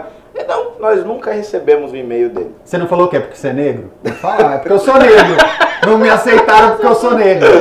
João Moeda é um racista! Ah, aí eu levei como uma, uma falha de comunicação e é isso, vou fazer o quê? Enfim. Legal. Ah, depois aqui tivemos o Bogoio, de novo, doou 2 reais. O que vocês estão achando de Luiz Felipe de Orleans? Hum. Cara, eu não tô acompanhando muito o que o príncipe tem feito. Eu acho que ele tá meio apagado. Vocês não acham também? Ah, O que ele tem feito? É, é verdade, né? Não O príncipe, nada. eu, eu, eu só lembro do príncipe primeiro, em 2018, quando ele foi cogitado para ser vice do Bolsonaro. Segundo, quando, Quando ele tá andando de começou- motocross com o Arthur. Ah, é, O Arthur motocross com o nas Arthur. E terceiro, quando ele falou do negócio da nova constituinte e tal, que evidentemente não Graças a Deus. E o projeto dele não era tão ruim. Ah, cara, mas ah, era- imagine uma nova constituinte sob Bolsonaro, que loucura que não ia ter lá, mas você tá doido? Não, não, deixa essa Constituição, a Constituição de 88 é problemática, mas deixa ela. Isso aí ia começar assim, de risca todo o poder emana no povo, coloca Todo poder Deus acima de tudo, Brasil acima de todos. Aí é o primeiro inciso, tem que se fuder e acabou. Boa. Tínhamos aqui o Valdir Castaldelli Júnior, doou 2 reais. É a campanha hashtag Banco Tudo Pau no Cu. Banco tudo. É um, é um bom slogan. Excelente É um campanha. slogan que vai fazer muito Me sucesso. deixa assim, Mano, eu emocionado. puto Tem, tem um cara aqui reclamando, Natanael, que eu não entendi a, a ideia do Discord, não sei o que, a ideia do Discord é ótimo. Cara, veja bem, é o que eu falei. O, o MBL Estudantil tinha um Discord. Funcionava. Mas assim, eram debates que ocorriam ali no Discord. Eu não sei exatamente o que, que você quer fazer no Discord, porque o Discord tem mil opções. É que ele acha você você. um jegue, Eu sei o que, que ele quer fazer. Eu sei o que, que ele quer fazer. Obrigado. Ele quer postar memes ofensivos que não podem ser postados no Facebook nem no Instagram, porque o Zuckerberg deleta no Discord e ninguém deleta. então você pode Ah, arrepiar é tipo uma deep Eu acho, mas pra mim, a melhor ideia de alguém que quer participar mais do MBL é se tornar um membro do MBL. Era pra vocês todos serem membros do- da, da cidade. Verdade, Não é verdade. por que não? Verdade. Tipo, é um trabalho voluntário. Você tá aí na sua cidade. Você, qualquer pessoa tem um pouquinho de tempo, um pouquinho, sabe, de espaço na agenda para contribuir para o MBL, procure saber se tem núcleo aí, se não tiver, você funda, você vai tocando e pronto, melhor, a gente precisa de voluntário. Boa. Atílio José doou 5 reais. Na questão dos bancos, vocês não acham que as fintechs estão vindo com força para desancar as grandes instituições? Eu acho, eu acho que as fintechs, ah, elas estão tentando, tá? As fintechs, para quem não sabe, são as empresas financeiras de tecnologia, tipo Nubank, algumas outras que emprestam dinheiro, tipo a Mutual, Uh, mas ainda elas vão enfrentar muitos problemas regulatórios, né? Porque infelizmente existe aí um lobby muito forte dos bancos nessa, nesse setor, né? Então coisas que não podiam ter acontecido, bancos que compraram outros bancos, o CAD, que é o nosso órgão regulamenta, que regulamenta o trust, né? Que regulamenta aí a isonomia do mercado nesse sentido de concorrência também permitiu que algumas coisas acontecessem. Você tem alguns entraves, como o Renan estava falando das factoring, que querem emprestar dinheiro e por lei elas não podem. Então a, as fintechs vêm com essa coisa de tecnologia, isso vai dar uma agilidade para elas, mas elas vão em algum momento esbarrar na questão legal e aí cabe a gente fazer pressão. E é uma coisa que não é muito popular, mas a gente precisa Uh, bom, se bem que fuder os bancos é popular, né? Muito popular. É, é, é, impo é impopular se você falar dos juros. Tá bom, então, então vai ser popular e nós vamos fuder os bancos juntos. Isso, você vai falar, ah, o juro, a Selic, o spread, as pessoas não entendem. É o seguinte, o banco lhe rouba, o banco é filho da puta, você, quer, você odeia o banco. Acabou. É isso aí, compre em Bitcoin. Reinan Fagundes doou 5 reais. Me digam por que a minha mecânica, Simas Turbo, já tem um boné e eu não estou com ele na cabeça. Grande mecânica se masturbo. eu, hoje eu fiz, fiz o boné Genial. da mecânica se masturbo e fiz o. é muito bom esse nome, né? E fiz o boné da Tratores Teixeira, porque o Tratores Teixeira é o financiador oficial do Movimento Brasil Livre e a mecânica se masturbo é o patrocinador oficial da Twitch, que vai rolar daqui a pouco, né? Que agora eu virei, um, virei um jogador de LOL profissional. Você vai jogar LOL? É, eu sou. Tá jogando bem? Tô, pior que tô. Sério? Tô jogando TFT, não LOL LOL, mas o TFT. Cara, é muito talentoso. Tô jogando bem, já tô assim. Cara, tem dois ranks e eu já viro profissional. É sério? É tipo isso. É tipo isso. Já viro, já viro um pro player. E sabe o que, que é o pior? Eu, ah, é. eu comecei a jogar no Natal. Um pouquinho antes, uma semana antes do Natal, eu já tô assim, ó, arregaçado. A história de vida do Pedro. Ó, parece um jogo difícil, então. Aí fez um movimento político de direita, vai virou investidor e vai acabar como jogador de LOL com os nerdzinhos. É realmente uma história sensacional. Mas, mas enfim, então aí você que, se, que bateu o seu carro e está precisando de uma mão amiga, mecânica se masturbo, uma verdadeira mão na roda. masturbo. Segue lá, segue lá. Mãozinha não amiga, tem né, mais. Meu Deus. Grande se masturbo. Acabou o programa. Acabou o programa? Não tem mais nenhum? Nenhumzinho? Tá, então eu vou pra Twitch, Fred, continua a transmissão. Eba. Por favor. Uh, passa, passa pro Couto aí que não tá fazendo nada, que ele fica só. Ele, ele acha que ele tá programando, mas ele fica vendo pornografia o dia inteiro. assim. Olha E, só. e a gente sabe que ele não programa nada. Eu vou lá pra Twitch, se vocês quiserem ver. Quase. Eu vou pegar a Platina 3 agora. Ó que chique. Tem ferro, aí é bronze, é platina. aí alto, é prata, platina. aí é ouro, aí é platina, Um, aí depois dois, tem três. diamante, aí já começa as coisas foda, entendeu? Então, Ah, é? então tamo, tamo Ah, bem. Olha só, Ué, eu vou assistir um pouquinho, eu vou ver essa, esse, esse épico globo. Eu já Com certeza, TV, que eu vou, com certeza que eu vou nenhuma. perder agora que vai ter audiência, só porque eu fiz propaganda. A vida, a vida é sempre assim, né? Você se gaba, Deus castiga. O Ricardo, que é Ó, tem sabe. mais um, tem mais um pimba aí. O Ah, modelo exclusivo do Brasil, o Leonardo Zarzar falou. Modelo exclusivo do Brasil de venda parcelada no cartão de crédito não impacta nos juros que pagamos? Cara, ah, não, era, não deveria impactar, tá? Não deveria impactar porque o risco de crédito não, não deveria ser por aí. Nos outros países tem cartão de crédito também, não tem essa cultura de parcelar tanto quanto aqui, mas ah, não é por isso que o nosso juros é alto, tá? A gente tem outros problemas. legal. Ah, esse, esse- o Christian Veiga falou que tem dois cavaleiros. Eu também dei pro Renan de presente hoje, enquanto eu estava fazendo os bonés. Eu tinha que ficar esperando, eu comprei dois cavaleiros do Zodíaco. Que ontem o Renan teve uma experiência mística teve uma com o Ceia.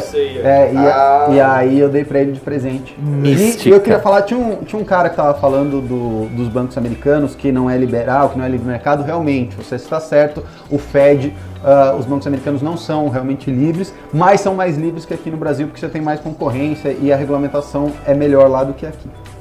Uh, Mikael Merachin mandou 5 reais e falou: Para se tornar membro, basta chegar e oi, beleza? Posso fazer parte? Como saber se tem núcleo na cidade? É isso mesmo, você chega e fala assim: Oi, quero ser do MBL, e aí. É, qual é o trâmite assim habitual? Tem o e-mail, não tem? Mas o Renan prefere que mande no Instagram dele. É verdade, falou. verdade. É. Mande o seu telefone no Instagram de Renan Santos. Procura lá, Mande Renan Santos MBL, tal sabe? cidade, meu telefone é esse, pá. Se Aí ele manda pe- o Carratu entrar em contato. Se quando você fizer isso ele pedir um nude seu, é o perfil correto, tá? Pode ficar tranquilo. É isso. Beleza? Vamos encerrar Vou aqui, falar quero- por hoje é só porque vai ter o tweet, né? Ah, mas pode falar, e, Tá, e aí você tá anuncia. encerramento. Pessoal, por hoje é só, mas amanhã estaremos de volta aqui nesse. Bom, pessoal. Só aí, muito obrigado por terem participado do programa de hoje. Lembrando que teremos agora Pedro Dayrow no Twitch. E lembrando que Anderley Pastrelho levou o boné.